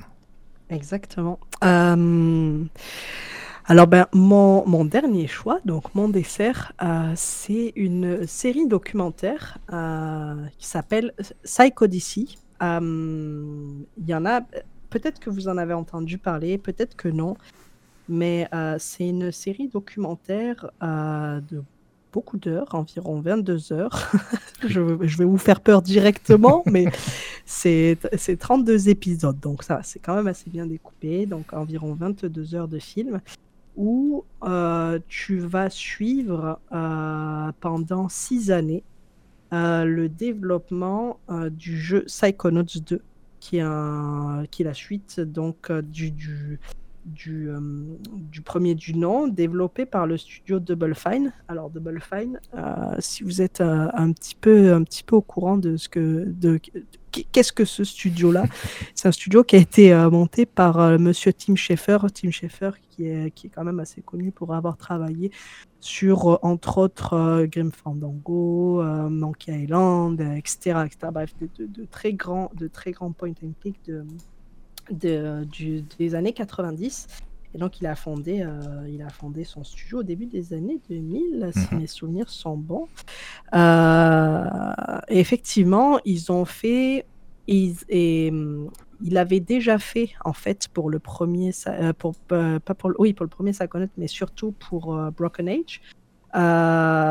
ils ont pris l'habitude euh, de filmer, enfin d'engager, de, de, faire venir une équipe externe qui depuis, enfin, euh, ça fait tellement d'années qu'ils se côtoient que c'est quasiment, enfin c'est des employés là du, euh, du studio, mais en gros, ben, c'est ça, ils font venir une équipe de vidéastes externes et qui vont venir filmer tout le développement du jeu, du début, de la préconception jusqu'à la sortie et Psycho DC, en fait, c'est un jeu qui, à la base, euh, de, devait. Ils ont commencé en 2015. Euh, ils ont. oui, Psychonauts 2, effectivement. Merci pour, pour la rectification. Ils ont commencé en 2015 et ils avaient prévu de le sortir en 2018. Et finalement, si vous vous intéressez un petit peu, il est sorti en 2021. Donc, ils ont filmé pendant six ans six ans de développement, je crois qu'il y a plus de 5000 heures euh, de, de, footage. c'est ça, qu'ils ont dû trier. Et donc, euh, on a 22 heures, mais c'est les 22 meilleures heures, peut-être, euh, du, du, du, projet. Donc, c'est un. C'est effectivement, c'est six ans c'est très long. c'est très long. Ben déjà pour le travail que ça a dû demander le travail monumental euh, de Two Players Production. Donc, c'est comme ça que, que, les vidéastes, enfin, la, compagnie qui a filmé euh, le studio s'appelle. Mhm. Euh, c'est très long pour filmer un tel projet, mais c'est très long aussi pour faire un jeu tout court. En fait. j'en parlerai, j'en parlerai plus, plus, plus longuement après. Mais c'est un documentaire qui m'a marqué pour beaucoup de choses, euh, pour beaucoup, beaucoup de, pour beaucoup, enfin, à beaucoup de niveaux. Et mm, en plus, euh, d'autant plus que ben, je fais en plus partie d'un studio de, de, jeux vidéo, donc ça, ça, ça, te, ça, te, touche encore plus. Mais c'est un documentaire qui, pour moi, est euh, quasiment d'utilité publique pour peu que tu t'intéresses à qu'est-ce qu'un jeu vidéo. Si tu es joueur, en fait, euh, que tu mm. sois joueur ou non, vraiment, euh, il faut regarder Psycho d'ici juste pour que tu comprennes comment, dans quelles conditions sont faits les jeux. Et c'est un, un, documentaire que je, qui, pour moi, c'est le, le meilleur, en fait, qui a été fait en la matière. Euh, non seulement ben, parce que par la quantité, enfin, c'est très long, c'est pas, pas parce qu'il pas parce que c'est long que c'est bon, là, on s'entend, mais c'est surtout parce que, sans mauvais jeu de mots, mais c'est surtout que. Euh, ben, ils ont été en immersion totale en fait dans, dans, le studio. Ils font partie du studio quasiment. Et donc ils ont pu capturer tous les moments. Et non seulement ils ont pu capturer tous les moments, donc à la fois les bons comme les mauvais, mais ils ont eu aussi le courage de sortir tous les moments, à la fois les bons et les mauvais. Ouais. Donc, et c'est ce qui, moi, je, je trouve absolument exemplaire euh, parce que, ben, pour travailler euh, justement un petit peu dans le marketing et pour avoir vu beaucoup de documentaires euh, de jeux vidéo, ben, généralement, hein, montrer le mauvais côté, c'est pas ça que tu veux faire, c'est pas du tout, c'est pas dans l'intérêt du studio de montrer les mauvais côtés d'un développement de jeu. Là, voir les, les, faces sombres un petit peu des gens et tout, c'est pas du tout dans leur intérêt. Ouais, Psych Odyssey est vraiment euh, créé dans un but informatif, mais absolument pas publicitaire. Exactement, c'est absolument pas un, comment dire un, un, matériel de marketing effectivement, parce qu'en plus de ça, bah, il est sorti, euh, il est sorti en 2023, soit deux ans après euh, la sortie de Psycho Odyssey. Et autant vous dire qu'on ne fait pas de calendrier marketing deux ans après la sortie d'un jeu, sauf si tu fais un jeu un jeu avec des mises à jour à tous les mois, euh, tu fais pas de calendrier marketing comme ça. Donc c'est vraiment à but, à but euh, informatif effectivement pour euh, parce que c'est le parce que c'est leur truc. En fait, ils ont ils avaient déjà fait ça auparavant et donc ils ont continué, ils ont continué dans la même dans la même lignée. Je sais pas si je peux continuer ou pas, mais euh, c'est. Ah bah, si, si, si. Après, de toute façon, il n'y a pas vraiment de, spoil par rapport à, ce que peut révéler Psycho. C'est vraiment une, une. Comment dire C'est un making-of intimiste euh, ah de Psychonauts 2.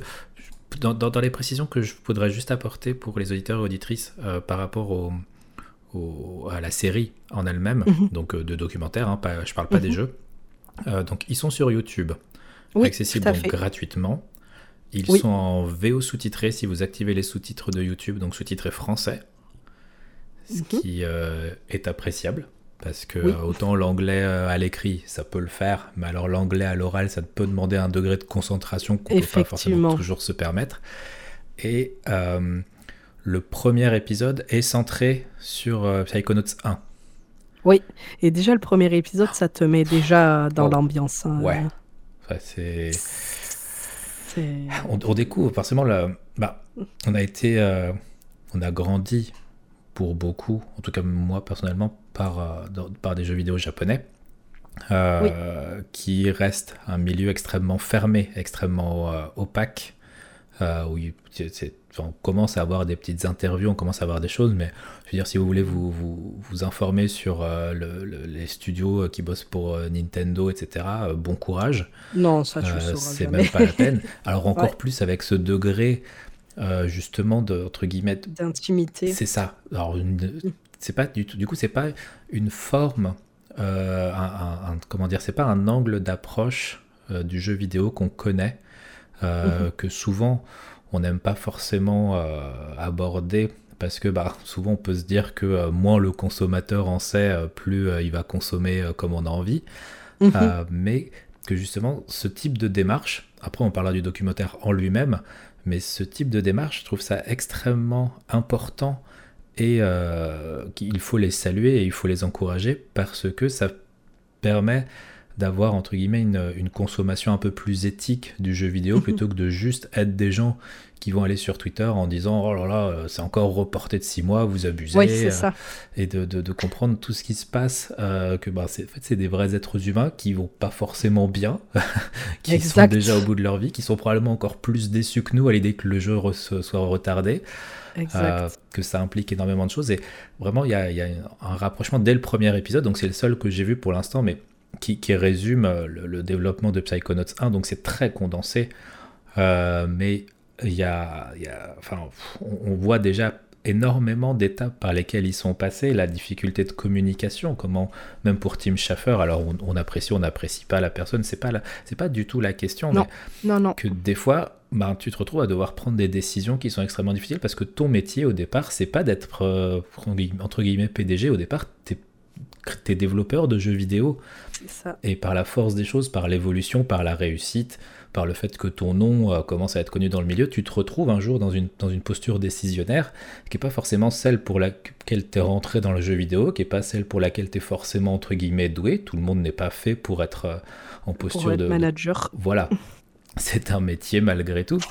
Euh, et du coup, sans que ce soit forcément mal fait, tu as toujours le... Je, fais le parallèle par exemple avec le médecin généraliste parce que c'est une remarque que je me suis faite euh, derrière du coup, c'est que on n'est pas formé à être des psychologues, mais on se retrouve à l'être par la force des choses. C'est pas forcément, ça fait pas forcément de nous des mauvaises personnes en capacité d'écoute, mais il y a notamment un point important qui est la capacité d'absorber et de vivre avec ce que tu te retrouves à devoir gérer. Mhm. Et pour, mhm. un, pour un manager, ou même pour différentes personnes d'une équipe, parce qu'il y a une hiérarchie même au-delà du, du, manager en lui-même, c'est pas forcément des choses pour lesquelles tu es fait et que tu es prêt à, à porter derrière, euh, mais tu n'as juste pas le choix parce que ça arrive comme ça. Et c'est vraiment, euh, enfin, pour être personnellement passionné par l'envers du décor presque plus que par les jeux eux-mêmes. Mhm. C'est une, juste ce premier épisode, je suis resté devant et j'ai pas arrêté du tout. Euh, c'est alors que j'ai plutôt tendance à avoir un esprit en mode wow shiny, je vais partir à droite, wow shiny, je vais partir à ah gauche. ouais, ouais, ouais, et là, enfin, on regarde les jeux totalement différemment à partir du moment où on sait un peu plus euh, ce qui se passe humainement derrière. Exact, exact. Et effectivement, tu sais, je vais, je vais rebondir euh, sur ce que tu disais euh, tantôt sur le fait de consommer juste le jeu en tant qu'objet. Et c'est quelque chose que, tu sais, même moi, avant même, je, je, le dis, hein, mais avant de rentrer dans l'industrie en tant que telle, euh, je savais même pas, je savais même pas faire la différence entre un développeur et un éditeur, donc euh, je me rendais absolument même pas compte, euh, si tu veux, de, de, de tout ce que ça impliquait derrière en fait. Et effectivement, comme tu dis, ben, des fois, tu as tendance à parler, à parler de choses ben, que finalement tu ne connais pas euh, donc, en fait, pas que tu ne connais pas, mais dont tu ne saisis pas la, la, la, réalité de ce que c'est sur le terrain. Parce que oui, c'est comme ça, ben, parce que il y a eu 15 000 décisions derrière qui ont été prises, euh, des, des, des, des, victoires ou même euh, très souvent aussi des échecs, mmh pour parler des jeux qui sont qui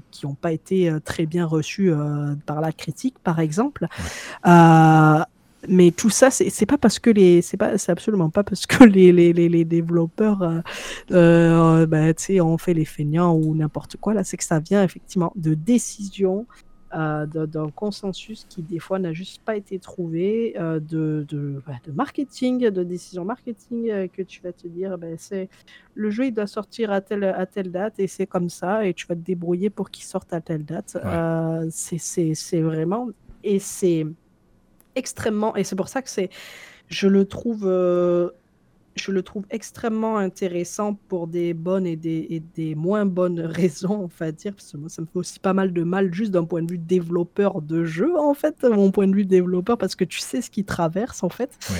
Et, et, et, vraiment, enfin, c'est, c'est, si, comme je disais, pour peu que tu t'intéresses à, à, un jeu et à, ben, à savoir qu'est-ce, qu'est-ce qui se cache derrière, euh, tu sais, c'est c'est te dire, ben oui, là, c'est salutaire. Tu parlais, tu parlais euh, tout à l'heure euh, du, euh, du jeu vidéo japonais, de manière générale, de l'industrie du jeu japonais.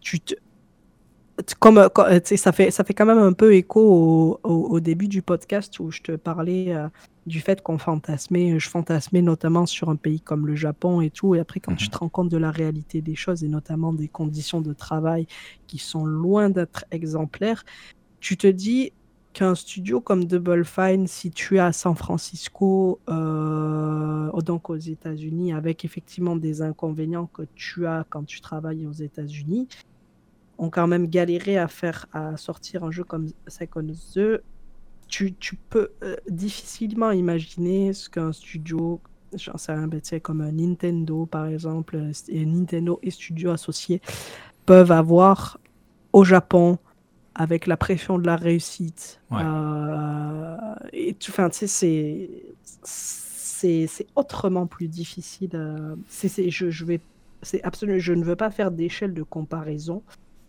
mais euh, mais c'est ça, c'est tu peux t'imaginer, tu peux même si on n'aura jamais les images en fait, euh, ou, jamais de témoignages aussi, ou très rares en tout cas, tu peux, tu peux, ah, tu peux imaginer ce qui se passe euh, justement euh, au niveau des, des, développeurs de, jeux japonais. Quoi. La, série, justement Psycho DC, qui, qui te montre bah, un côté, alors forcément américanisé. Euh, on, est, oui. on est là sur un studio euh, américain. Tout à fait. Mais ce qui est intéressant, c'est que justement, c'est pas un, un, un reportage, c'est pas un documentaire sur euh, Psychonauts 1. Et ce que, ce que je veux dire par là, c'est que c'est pas le premier jeu euh, de Tim Schafer, c'est pas le premier oui. jeu de Double Fine. Je veux dire, mm -hmm. il s'est passé 16 ans entre la sortie de Psychonauts 1 et du, du deuxième. Entre temps, ils ont sorti plusieurs jeux. Ils ont sorti Brutal Legend, Costume mm -hmm. Quest, les Broken Age. Euh, mm -hmm. Donc, ils ont l'expérience. Parce que les, les, les, équipes, pour beaucoup de personnes, sont des gens qui étaient là depuis très longtemps chez Double Fine. Donc, et tu te dis, malgré ça, même en ayant l'expérience, même en ayant ouais. le recul, même en ayant un nom qui, qui est claquant euh, dans le monde du jeu vidéo, Ouais. Tim Schafer, tu dis Tim Schafer, pour une personne qui est un peu baignée dans le milieu, euh, ça, ça, ça, a tout de suite un poids. Et ben, oui. ce n'est absolument pas, aucun de ces éléments n'est un garde-fou. Et tu as Mhm. l'impression qu'il y a des, des phases euh, extrêmement dures euh, dans un développement de jeux vidéo que de toute façon tu vas vivre. Que tu sois un studio de 5 personnes pour faire un jeu AD, que tu sois euh, CD Projekt, que tu sois Rockstar sur un Red Dead, sur des Mhm. développements qui vont durer 2 ans, qui vont en durer 5, 6, mais que tu as des. Vraiment, c'est. C'est, c'est un, enfin, ça, ça nous forme vraiment euh, l'expression que, que- qui, qui est extrêmement, euh, bah, comment dire, parlante de dire que chaque jeu est un miracle. Ah oui, oui, oui. Et puis, en plus de ça, euh, mais tu vois, tu- je, je vais en rajouter un petit peu, euh, je vais donner un petit peu d'informations complémentaires. Effectivement, tu sais, 6 ans, c'est très long. C'est très long, non seulement pour euh, développer un jeu, mais c'est très long parce que ça va demander aussi d'avoir une équipe qui soit suffisamment confiante envers le projet durant Mm. six années de temps, avoir un directeur créatif euh, qui donc chapeaute un peu, euh, qui, qui chapeaute un peu le projet, qui lui-même il doit continuer à y croire, même quand son équipe elle flanche, c'est lui qui doit, qui doit toujours rester positif. Ils doivent avoir aussi ben, euh, ben, purement, euh, purement euh, euh, terre à terre, mais l'argent suffisant Ah bah aussi oui, oui, oui. pour subvenir aux besoins d'une production, parce que ils vont développer, tu sais, tu vas développer un jeu pendant six années. Mais, mais pendant ce temps-là, ben, tu, à moins que tu aies fait un jeu qui se vende à des Oui. millions d'exemplaires auparavant, que ce soit un, un succès euh, et qui se vende sur le long terme, ou alors, euh, j'en sais rien, ben, tu sais, qui, donc, qui te permet d'avoir une avance financière confortable, Bah voilà. ou alors, euh, tu sais, où tu, tu, tu, tu fais, tu demandes à un membre de ta famille de te prêter quelques millions, parce que là, ça se compte en millions. Euh, ben, les, les revenus d'un studio de développement indépendant, en tout cas, ben, c'est pas nombreux, hein, c'est vraiment pas nombreux. Elles sont pas, vraiment pas nombreuses, je veux dire. Euh, et c'est pour ça que hum, généralement, en fait, euh, on va miser sur des cycles de développement plutôt courts, donc je te dirais de 1 à 3 ans environ, qu'on ben, qu'on fait aussi appel à des éditeurs, parce que les éditeurs, eh ben, ils sont là justement ben, pour donner l'argent et donner un support euh, supplémentaire pour, produire le meilleur jeu. C'est pour ça que euh, on peut faire appel à des campagnes de financement participatif. Euh, c'est pour ça qu'on peut faire des demandes de financement public. Tu vois, je sais qu'au Canada, on a ce qu'on appelle le FMC, qui est les fonds du média du Canada. En gros, tu vas, tu vas monter un dossier euh, sur ton projet de jeu, ton projet de studio, et, après, tu vas recevoir des subventions. Bref, il va falloir que tu trouves un maximum, en plus de devoir développer un jeu, il faut que tu trouves un maximum de financement pour assurer la pérennité du studio. Ouais. Et Double Fine, c'est un, studio qui, ok, il est renommé, mais il est renommé par ceux qui connaissent. C'est pas, euh, ben, c'est pas justement un Bungie, euh, c'est pas un CD Projekt, euh, c'est des petits jeux, les ambitions ne sont pas du tout les mêmes. Euh, c'est des jeux qui, qui sont malgré tout adressés à un certain type de public. Euh, et donc, c'est pas des jeux qui vont euh, se vendre non plus à 15 millions d'exemplaires. Donc, c'est là toute la difficulté.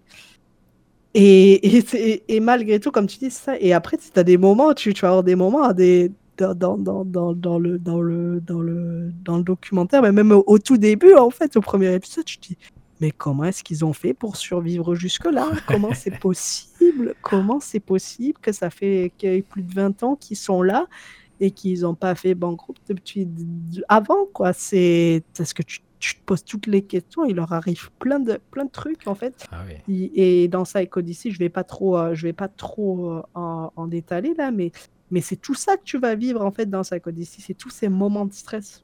Ah bah, surtout que le, le développement de Psychonauts 2, il est passé par des étapes. euh, Mais c'est ça, c'est ça. Si tu as suivi un petit peu l'actualité à l'époque, tu Ah sais ouais, à ouais, peu ouais. près ce qui leur est passé, ce qui, ce qui, ce qui, ce qui s'est passé pour eux, mais il leur est quasiment tout arrivé en fait. Ouais.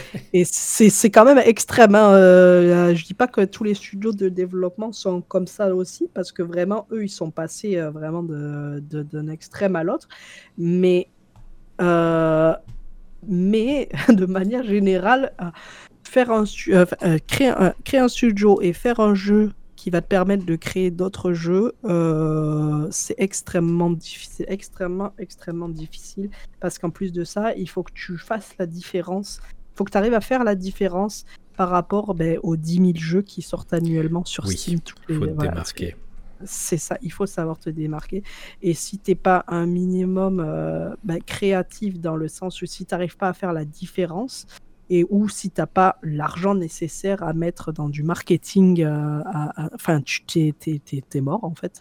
Ou alors, parce qu'il y a, il y a des succès, tu sais, il y a eu des succès, je pense notamment à Among Us ou à Vampire Survivor, là, Oui. qui, qui, qui- mais c'est exceptionnel, Ah, là, bah, c'est absolument pas par la norme. Par rapport au nombre de jeux qui sortent par jour, qui, qui abreuvent Steam non-stop, qui fait que. c'est- Enfin, je suis sûr qu'il y a. On ne peut même pas comptabiliser, je pense, le nombre de pépites euh, dont on n'entend Ah oui, pas oui, parler. qu'on euh, n'aura, j'entendra jamais parler. Exactement, exactement. Parce que c'est pas possible.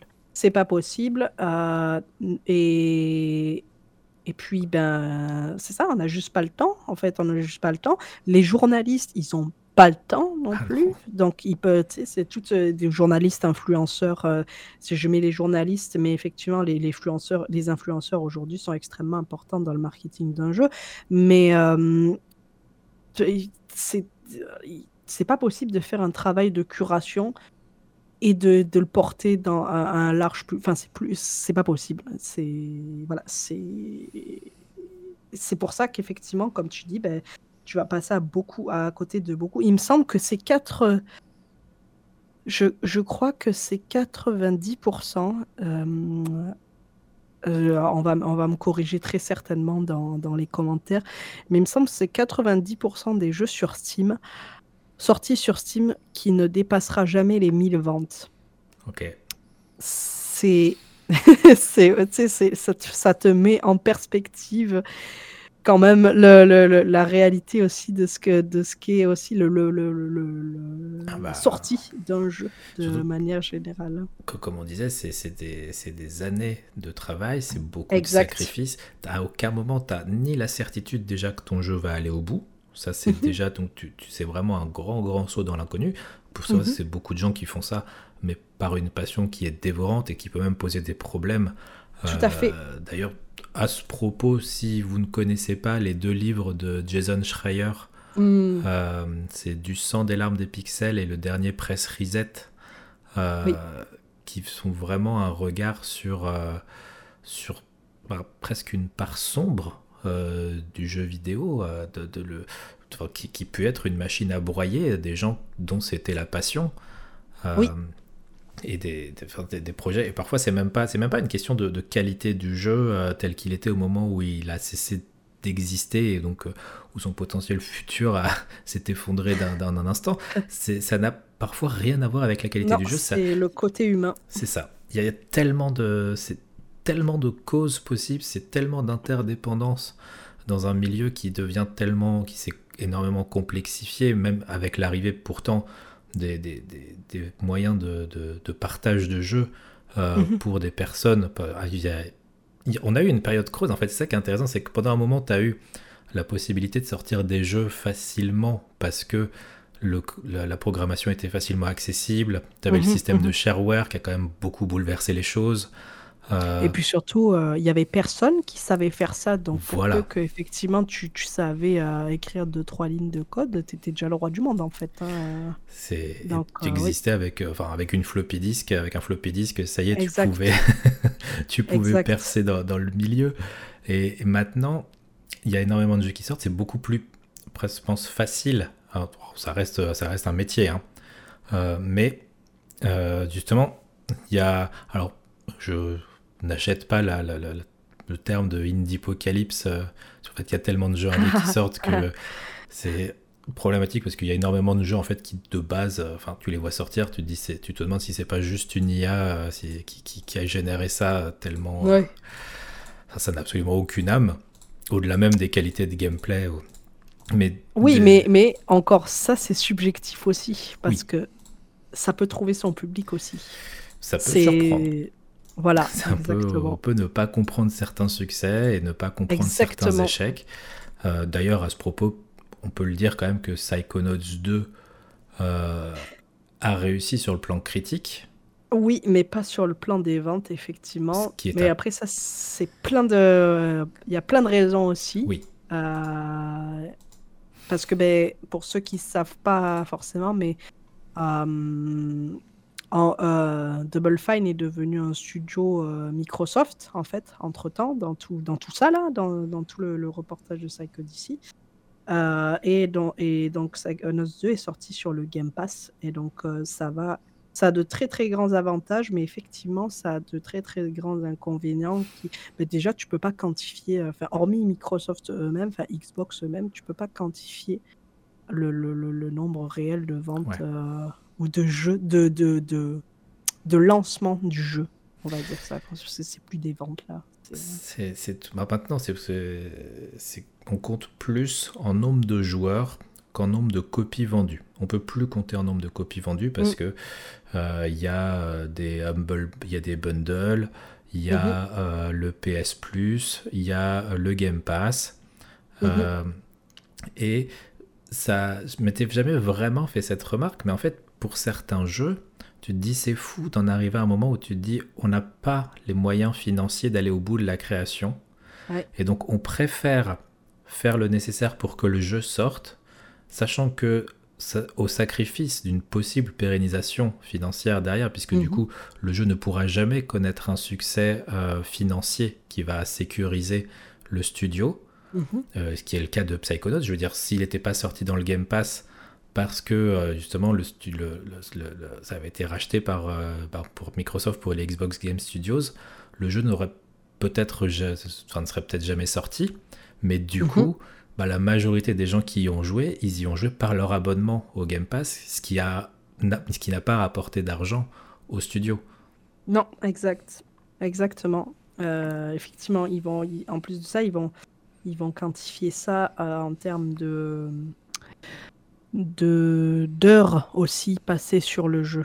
Euh, il y a ça. Et hum, il y a, a, ça, et euh, je sais pas du tout comment ça se passe avec euh, le, les Xbox Game Studios, en tout cas les studios qui appartiennent à Microsoft. Mais il faut savoir aussi que hum, dans, dans, dans le jeu vidéo, il y a beaucoup ce qu'on appelle un système de, de bonus. Euh, Peut-être que on entend, vous en avez entendu parler vis-à-vis -vis, euh, d'Ubisoft, par exemple, quand tu as des bonus qui sont reversés aux employés. Mais en fait, il y a aussi cette pression de... les bonus, donc c'est une somme d'argent qui est, qui est reversée à un moment ponctuel. Euh, et généralement, tu as des bonus à la sortie du jeu. Et ce bonus, le montant de ce bonus dépend euh, de la note sur Metacritic que le jeu va oh. avoir. Si tu as, si as une bonne note sur Metacritic, effectivement, ben, tu risques d'avoir un bon bonus. Si ton jeu se vend à je sais pas combien de millions d'exemplaires, tu risques d'avoir un bonus supplémentaire. Donc, euh, euh, donc effectivement, il y, a ça, plus euh, d'autres bonus aussi euh, qui peuvent. C'est pas tous les studios qui le font là, mais euh, je, te parle vraiment des, des, des, studios qui ont les moyens de le faire. Mais tu as des bonus aussi qui peuvent s'accompagner, euh, qui s'accompagnent à des différents jalons de, de, la production d'un jeu. Tu peux avoir un bonus quand ton jeu il va rentrer en alpha ou quand il est sorti de pré-production ou en bêta. C'est plein d'affaires comme ça qui.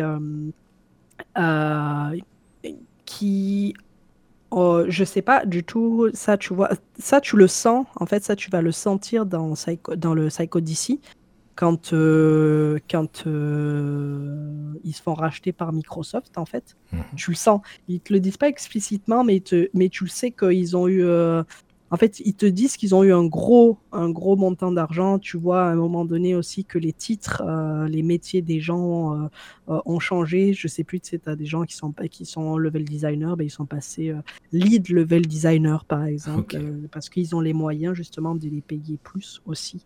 Donc, c'est tout ça, c'est toute, la, toute cette cette réalité-là qui c'est en plus, parce qu'il y, en a, il y en a effectivement qui sont extrêmement passionnés, euh, et pour ne pas dire la majorité, quand tu rentres dans l'industrie du jeu vidéo, tu rentres parce que tu es passionné.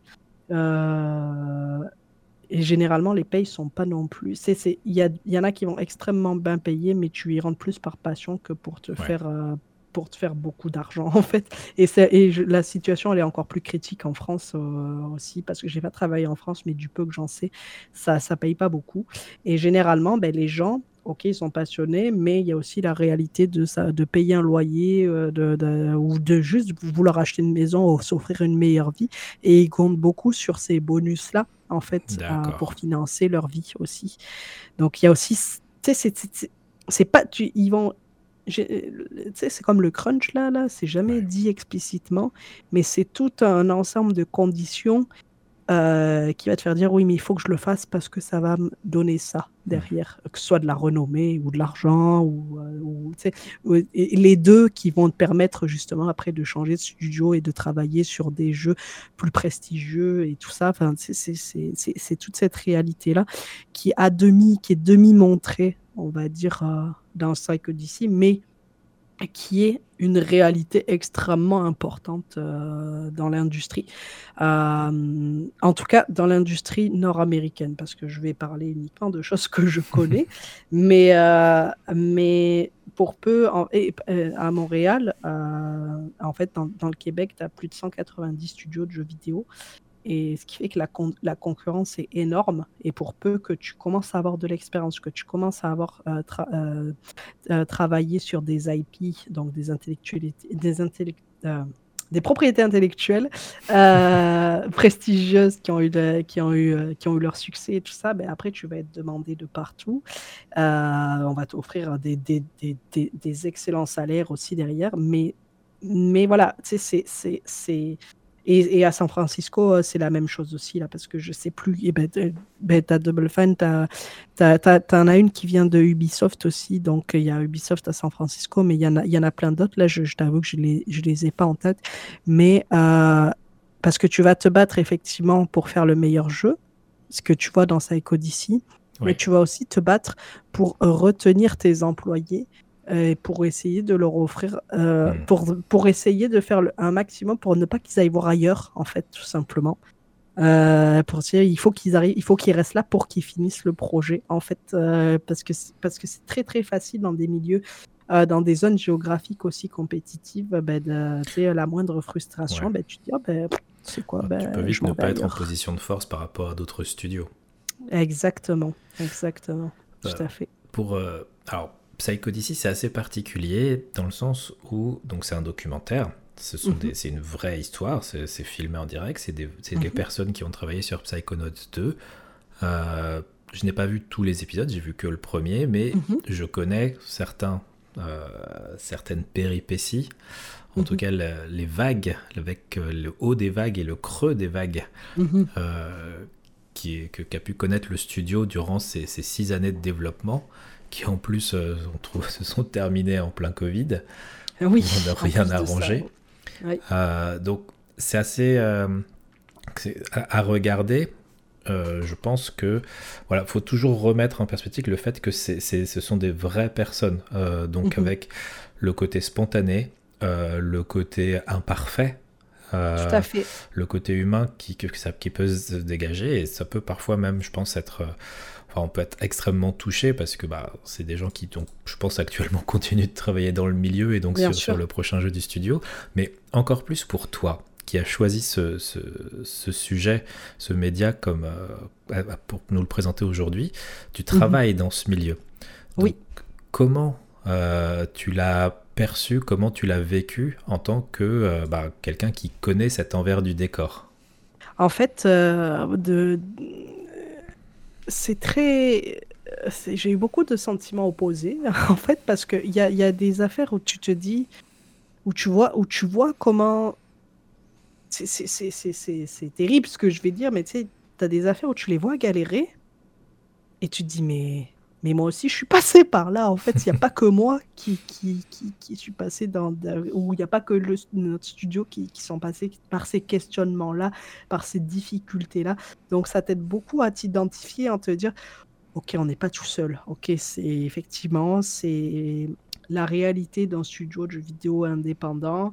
Euh, c'est comme pas comme ça parce qu'il faut pas normaliser aussi mmh. euh, les difficultés de manière générale, là, tu sais, mais, mais tu dis, OK, je suis pas tout seul, mais d'un autre côté, ben, tu es tellement content pour eux quand ils sortent, tu sais, quand ils finissent par sortir le jeu, qui, qui ben justement, qui se font euh, racheter par Microsoft, ils disent enfin, enfin, ils ont plus à se soucier euh, des problèmes d'argent et tout, enfin, ils vont pouvoir continuer à faire euh, ce qu'ils veulent et, et, et, à, et, à, et, à, et, à, garder son monde, en fait, dans, dans les meilleures conditions possibles. tu sais, c'est tout ça, en fait, c'est vraiment tout ça qui, qui, qui qui t'aide à t'identifier et, et, et moi, je sais que ça, ça, ça, ça, ça a eu un effet de dire, euh, mais je, déjà, je, tu sais, c'est, c'est de me dire, bon, déjà, vu comment euh, Tim Schafer gère son studio, je sais pas si j'aurais envie de travailler pour lui un jour. Mais peut-être que ça changera, hein, euh, mais, mais, mais c'est juste que là, j'ai besoin encore, parce que j'ai fini le visionnage il n'y a pas si longtemps que ça, mais j'ai besoin encore de digérer, euh, de digérer beaucoup d'informations et beaucoup de, choses qui se sont passées. Euh, mais d'un autre côté, tu t'es dit, ben, en fait, ben, oui, en fait, ben, tu tu dis c'est ça, c'est ça. Le développer un jeu, c'est ça. Ça va avec ses hauts et ses bas. C'est comme la, la gestion de projet, je pense, de manière générale, c'est ça, ça va assez haut, avec ses hauts et ses bas, sauf que c'est un projet euh, qui va durer sur un certain nombre d'années, en fait. Et c'est surtout aussi que tu es content parce que euh, ben, tes collègues, tu, tu, vas, tu, tu partages tellement un quotidien avec eux, tu es tellement dans la même galère que, euh, que ben, c'est plus vraiment tes collègues. Euh, tu, tu, tu vas les voir euh, plus tard là, mais tu vas les voir, ils vont. Ils sortent, ils sortent souvent dans les bars de San Francisco, ils vont faire des soirées où tu vas les voir fumer des pétards, chanter au karaoké, tout. C'est c'est vraiment. Et tu et, et, as des, des, collègues de travail qui vont partir aussi à un moment donné, mais qui vont toujours rester dans le décor parce que c'est des gens qui sont là depuis, qui, en fait, qui, ont, qui étaient tellement appréciés dans le studio que, ben, que tu sais. Euh, ils n'ont pas de rancune à ce que la personne soit partie non plus. Donc, c'est tout. En fait, c'est tout, tout ça qui, te, qui, te fait aussi t'identifier en, en, tant que développeur euh, de, de jeux parce que tu vis tu vis en fait bon quand il y a des studios où ça se passe super mal aussi là tu sais euh, oui. cas de harcèlement les trucs comme ça on va pas y revenir dessus là mais mais quand tu as, ces problématiques là qui sont pas qui ne sont pas là justement et que tes problématiques c'est juste, entre gros guillemets, juste de devoir sortir un jeu, euh, ben c'est ça, là, tu sais, c'est... Moi, je me suis beaucoup, beaucoup, beaucoup identifié. Euh, tu sais, c'est... Pour plein, de, pour plein de raisons, tu dis, mais comment ils vont faire ça? Comment c'est possible? Comment ils arrivent à, un moment donné Ils ont quatre jeux. Ils, ont, ils sont 50, je crois, environ entre 50 et 70, ce qui est, euh, on va dire, un studio de taille moyenne. Ouais. Euh, et entre 50 et 70 personnes, ils se partagent quatre projets. Et tu dis comment c'est possible de faire quatre jeux? Comment c'est euh, Comment ils se partagent les ressources de faire quatre jeux en même temps à 70 personnes?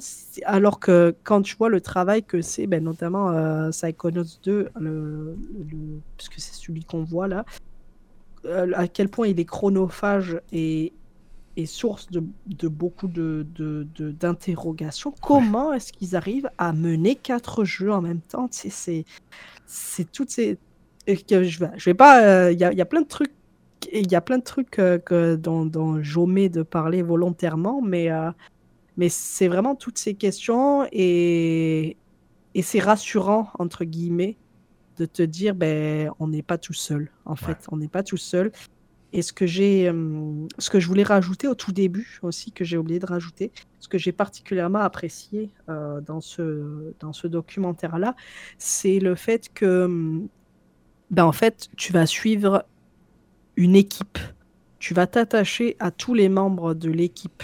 Euh, tu vois, genre, je sais pas si tu as vu le, le documentaire qui a été fait pour la sortie du du premier nouveau God of War, là, tu sais, euh, euh, ok, ben, c'est euh, Sony ou Santa Monica, je sais plus l'un des deux, ils ont sorti un documentaire qui s'appelle Raising Kratos, et qui, en gros, ben, tu sais, c'est un peu un making-of. Là, tu sens que c'est du matériel marketing, et c'est un making-of d'une heure sur le développement de Santa, de, de, du nouveau God of War, pas le Ragnarok, celui d'avant mais c'est très centré euh, sur le directeur créatif de l'époque, qui était, qui était donc euh, Cory euh, Barlog.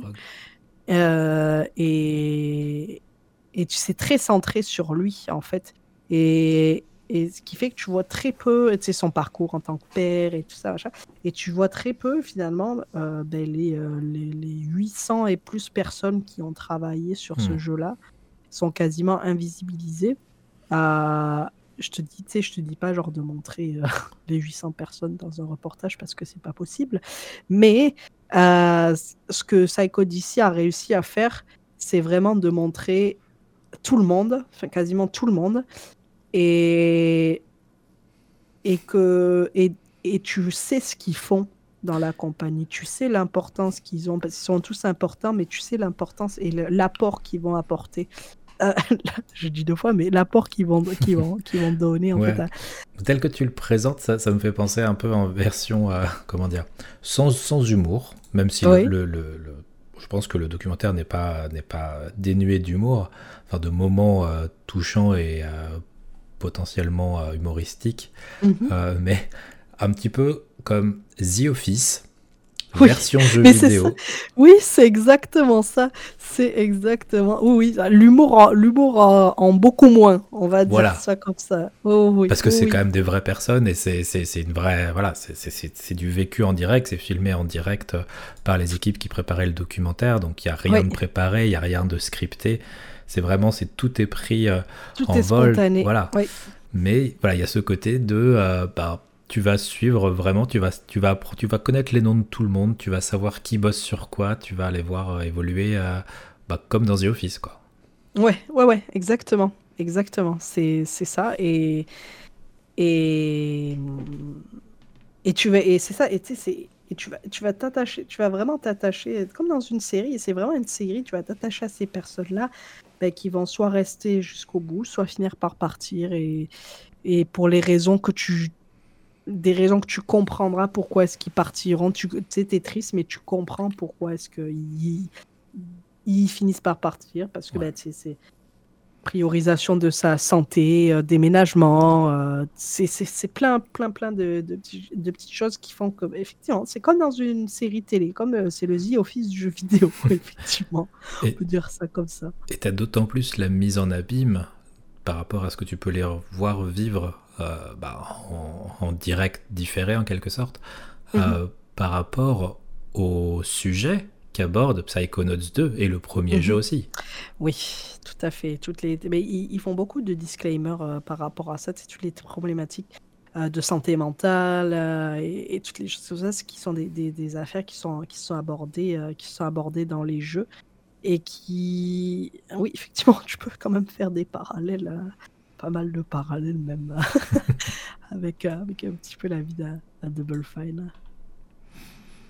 D'ailleurs, si vous n'avez jamais joué à un Psychonaut, euh, que ce soit le 1 ou le 2, d'ailleurs, vous pouvez même jouer au 2 si vous n'avez pas fait le 1, il n'y a pas de problème Ouais, par n'y a pas de rapport à ça. problème. Mm, Euh, ce sont d'excellents jeux. Vraiment. Très très bon, oui.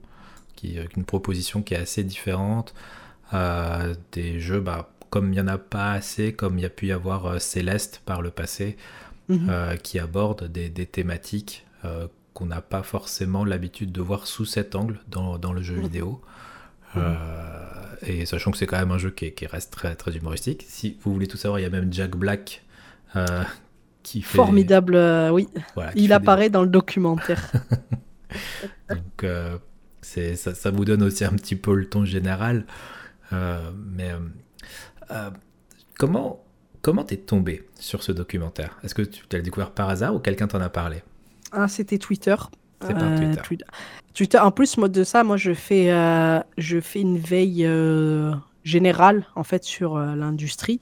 Donc, euh, ce qui fait que, euh, de par mon métier, donc, euh, ce qui fait que je suis, au- je, je suis au courant de beaucoup de choses aussi euh, de- euh, assez tôt, on va dire ça comme ça. Et effectivement, ça- mais celui-là, euh, c'était vraiment plus, c'est juste tombé par, un- par un RT euh, sur, ma, sur ma timeline et que, et que j'ai partagé ça, immédiatement avec mon équipe, en plus, avec le studio, euh, qui était pas, ils n'étaient pas du tout au courant, euh, au courant euh, que c'était sorti aussi. Et c'était drôle aussi parce qu'il y a ça, il y a cette dimension aussi où on l'a regardé, il y en a, pas tout le monde l'a regardé, mais avec les personnes qui l'ont qui l'ont regardé, après, à chaque, c'est quasiment à chaque épisode, je fais oh, mais t'as vu ça et tout, qu'est-ce qui s'est passé? Ah, mais, mais pourquoi? C'est- c'est- c'est- c'est c'est- c'est- c'est- c'est- c'est notre, c'est notre Game of Thrones à nous, là, c'est vraiment ça, là, parce que tu tu t'identifies tellement aux personnes et à la réalité de ce que c'est que du coup, t'es super investi euh, dans la série, en fait. Et pour des personnes qui ne seraient pas forcément euh, portées énormément. Alors c'est sûr que si le milieu du jeu vidéo vous désintéresse complètement, ce qui est, ce Oui. qui est tout- tout- enfin, pas de jugement, il n'y a pas de problème. Tout à fait. Euh, mais Personne n'est parfait. Effectivement. ce, ce- ce documentaire ne sera va probablement pas vous intéresser, mais pour des personnes qui sont quand même qui jouent un peu, Mhm. euh, sans forcément être dans leur renseignement sur l'histoire des studios, comment on fait un jeu vidéo, comme tu disais, la, différence entre un, développeur, un, publisher, euh, ce que c'est qu'un lead designer, euh, ce que c'est, exact. etc.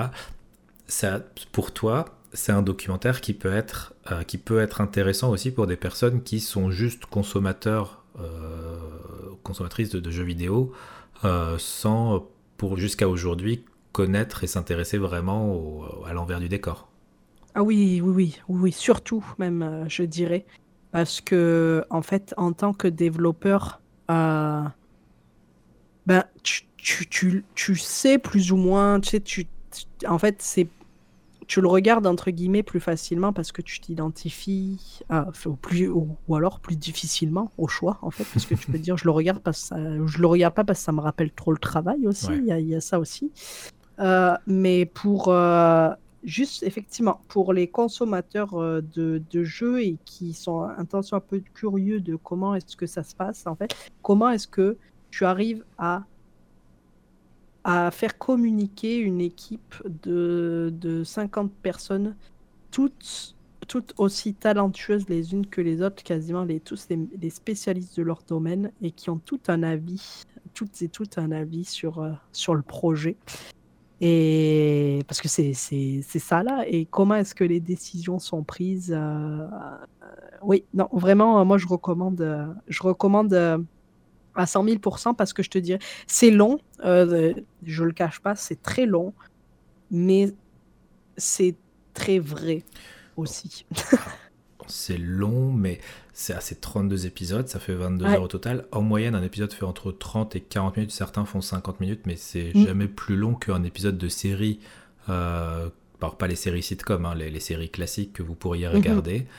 Euh, donc ça peut très bien se regarder euh, comme on regarderait une série, une série entre guillemets au thriller dramatique, un peu, un peu ce format-là. Et voilà, vous, vous mettez maintenant sur les télés, on peut mettre même YouTube facilement. Vous mettez les sous-titres euh, pour en profiter. Et vraiment, je pense que ça peut être une euh, à la, à la fois euh, comment dire passionnant, mais aussi informatif plus plus directement. Tout à fait. Et c'est surtout, enfin, moi, c'est hallucinant de te dire parce que c'est quand même extrêmement bien filmé et monté, et de te dire que c'est gratuit. Oui moi, je suis halluciné de, de, de se dire, bah, tu, peux, tu peux trouver ça sur YouTube, quoi. C'est vraiment euh, incroyable. Est-ce qu'il y a des choses que tu souhaites dire pour euh, clôturer ta présentation sur Psychodicy, donc le, le documentaire euh, sur le, le, développement long et compliqué de Psychonauts 2 je, me paraphraserai, je pense, si je, si, si, si, si je, je, je, devrais dire quelque chose, hormis que, ben, je pense que c'est le, le, le, euh, le, premier documentaire et, et pour l'instant le seul qui pourra, qui, qui peuvent montrer, en fait, qui montre euh, de manière réaliste ce qu'est la production d'un jeu sans aucun but, effectivement, euh, marketing. Même si à la fin, tu as quand même envie de jouer au jeu, mais c'est pas ça le but. Euh, si, ça, si vous êtes euh, un temps soit peu curieux de la réalité de faire un jeu, en Amérique du Nord en tout cas, hmm. euh, je le recommande. Enfin, vous pouvez y aller les yeux fermés. Quoi. Très bien. Et surtout, n'oubliez pas, je sais que je me répète, c'est un petit peu mon, mon, propre bingo du podcast. Si vous vous lancez dans le visionnage euh, de Psycho Odyssey, si vous décidez d'écouter ou de réécouter l'album 1, 2, 3 Soleil, euh, ou euh, si vous vous lancez dans la lecture de Monster, n'hésitez pas à nous le dire, à nous faire un retour. Ça fait toujours plaisir. Donc vraiment, c'est un petit, un petit message juste en, réponse au tweet. Comme ça, même si c'est des, des, semaines plus tard, bah, comme tu, seras, tu seras tagué sur le, tweet à la sortie, bah, du coup, tu seras prévenu si, si quelqu'un m'a un petit message. Des fois, je transmets parce que souvent on me le dit en DM et donc je, je, je transmets le message euh, aux, personnes, aux, invités. Donc vraiment, n'hésitez pas. Même si vous ne regardez pas, par exemple, le documentaire, si vous ne le regardez pas en entier, c'est pas, pas grave, hein, mais euh, ce que vous en avez pensé, euh, ce que ça vous a fait comprendre ou réaliser, ce que vous avez découvert sur bah, l'enfer que c'est de, créer un jeu jusqu'au bout du, projet. eh bien, en tout cas, merci énormément, Pimi, pour, pour déjà avoir accepté l'invitation aujourd'hui. Ben, merci de l'invitation, surtout. Bah, ça me fait très plaisir. Franchement, j'attendais avec impatience qu'on puisse enregistrer cette émission et encore merci pour cette sélection bah, variée. Je pense que c'est le, terme qui convient. Euh, je te souhaite en tout cas bon courage parce que bah forcément pour faire écho au dernier sujet, euh, c'est oui. voilà. Hein, on se retrouve, on se retrouve beaucoup. Euh, c'est sur les temps de développement long et tout. On est sur des chez nous aussi, on est sur des, des temps de développement qui sont pas court. Et en plus, avec la Covid qui a pas aidé. Donc, c'est pour ça que.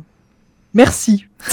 Bah, j'espère que ça va aller au mieux et que voilà, ça, ça reste euh, bah, l'expression d'une passion qui n'en devient pas pour autant euh, dévorante euh, et destructrice comme ça peut l'être parfois malheureusement. Mais que voilà, il y a ce juste milieu à, trouver. Mais tout à fait. quand c'est quand c'est le cas. Fait.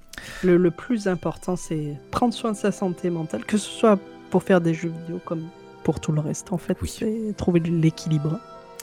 Euh, je tiens à préciser, donc tu le disais en présentation au tout début, si vous souhaitez euh, entendre Pimi intervenir dans d'autres podcasts, n'hésitez pas, je mettrai le lien dans la description, mais allez découvrir les... Euh, ouf, je ne sais même plus combien.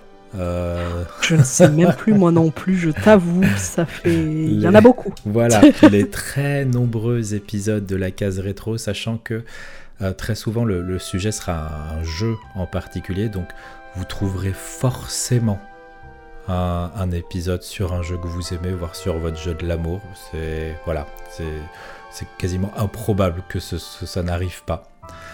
Donc, euh, et euh, merci. Bah, merci pour tout, vraiment. ça m'a fait extrêmement plaisir aussi d'être d'être là et de partager effectivement autre chose que que parler euh, de jeu de manière. Le, jeu, le produit fini, on va dire ça comme ça. Euh, et puis, ben, longue vie à ton émission. Merci encore. Merci beaucoup. Sur ce, nous vous souhaitons une bonne journée, une bonne soirée, une bonne après-midi. Ça dépend si à quel moment vous nous écoutez, sur quel fuseau horaire vous nous écoutez. Mhm. et, euh, et pour ma part, je vous dis à bientôt pour un prochain épisode. Et je laisse Pimi vous dire au revoir. Merci beaucoup et puis ben, très bonne écoute. J'espère que vous prendrez du plaisir à découvrir mes découvertes justement et très bon épisode. Merci. Au revoir. Au revoir.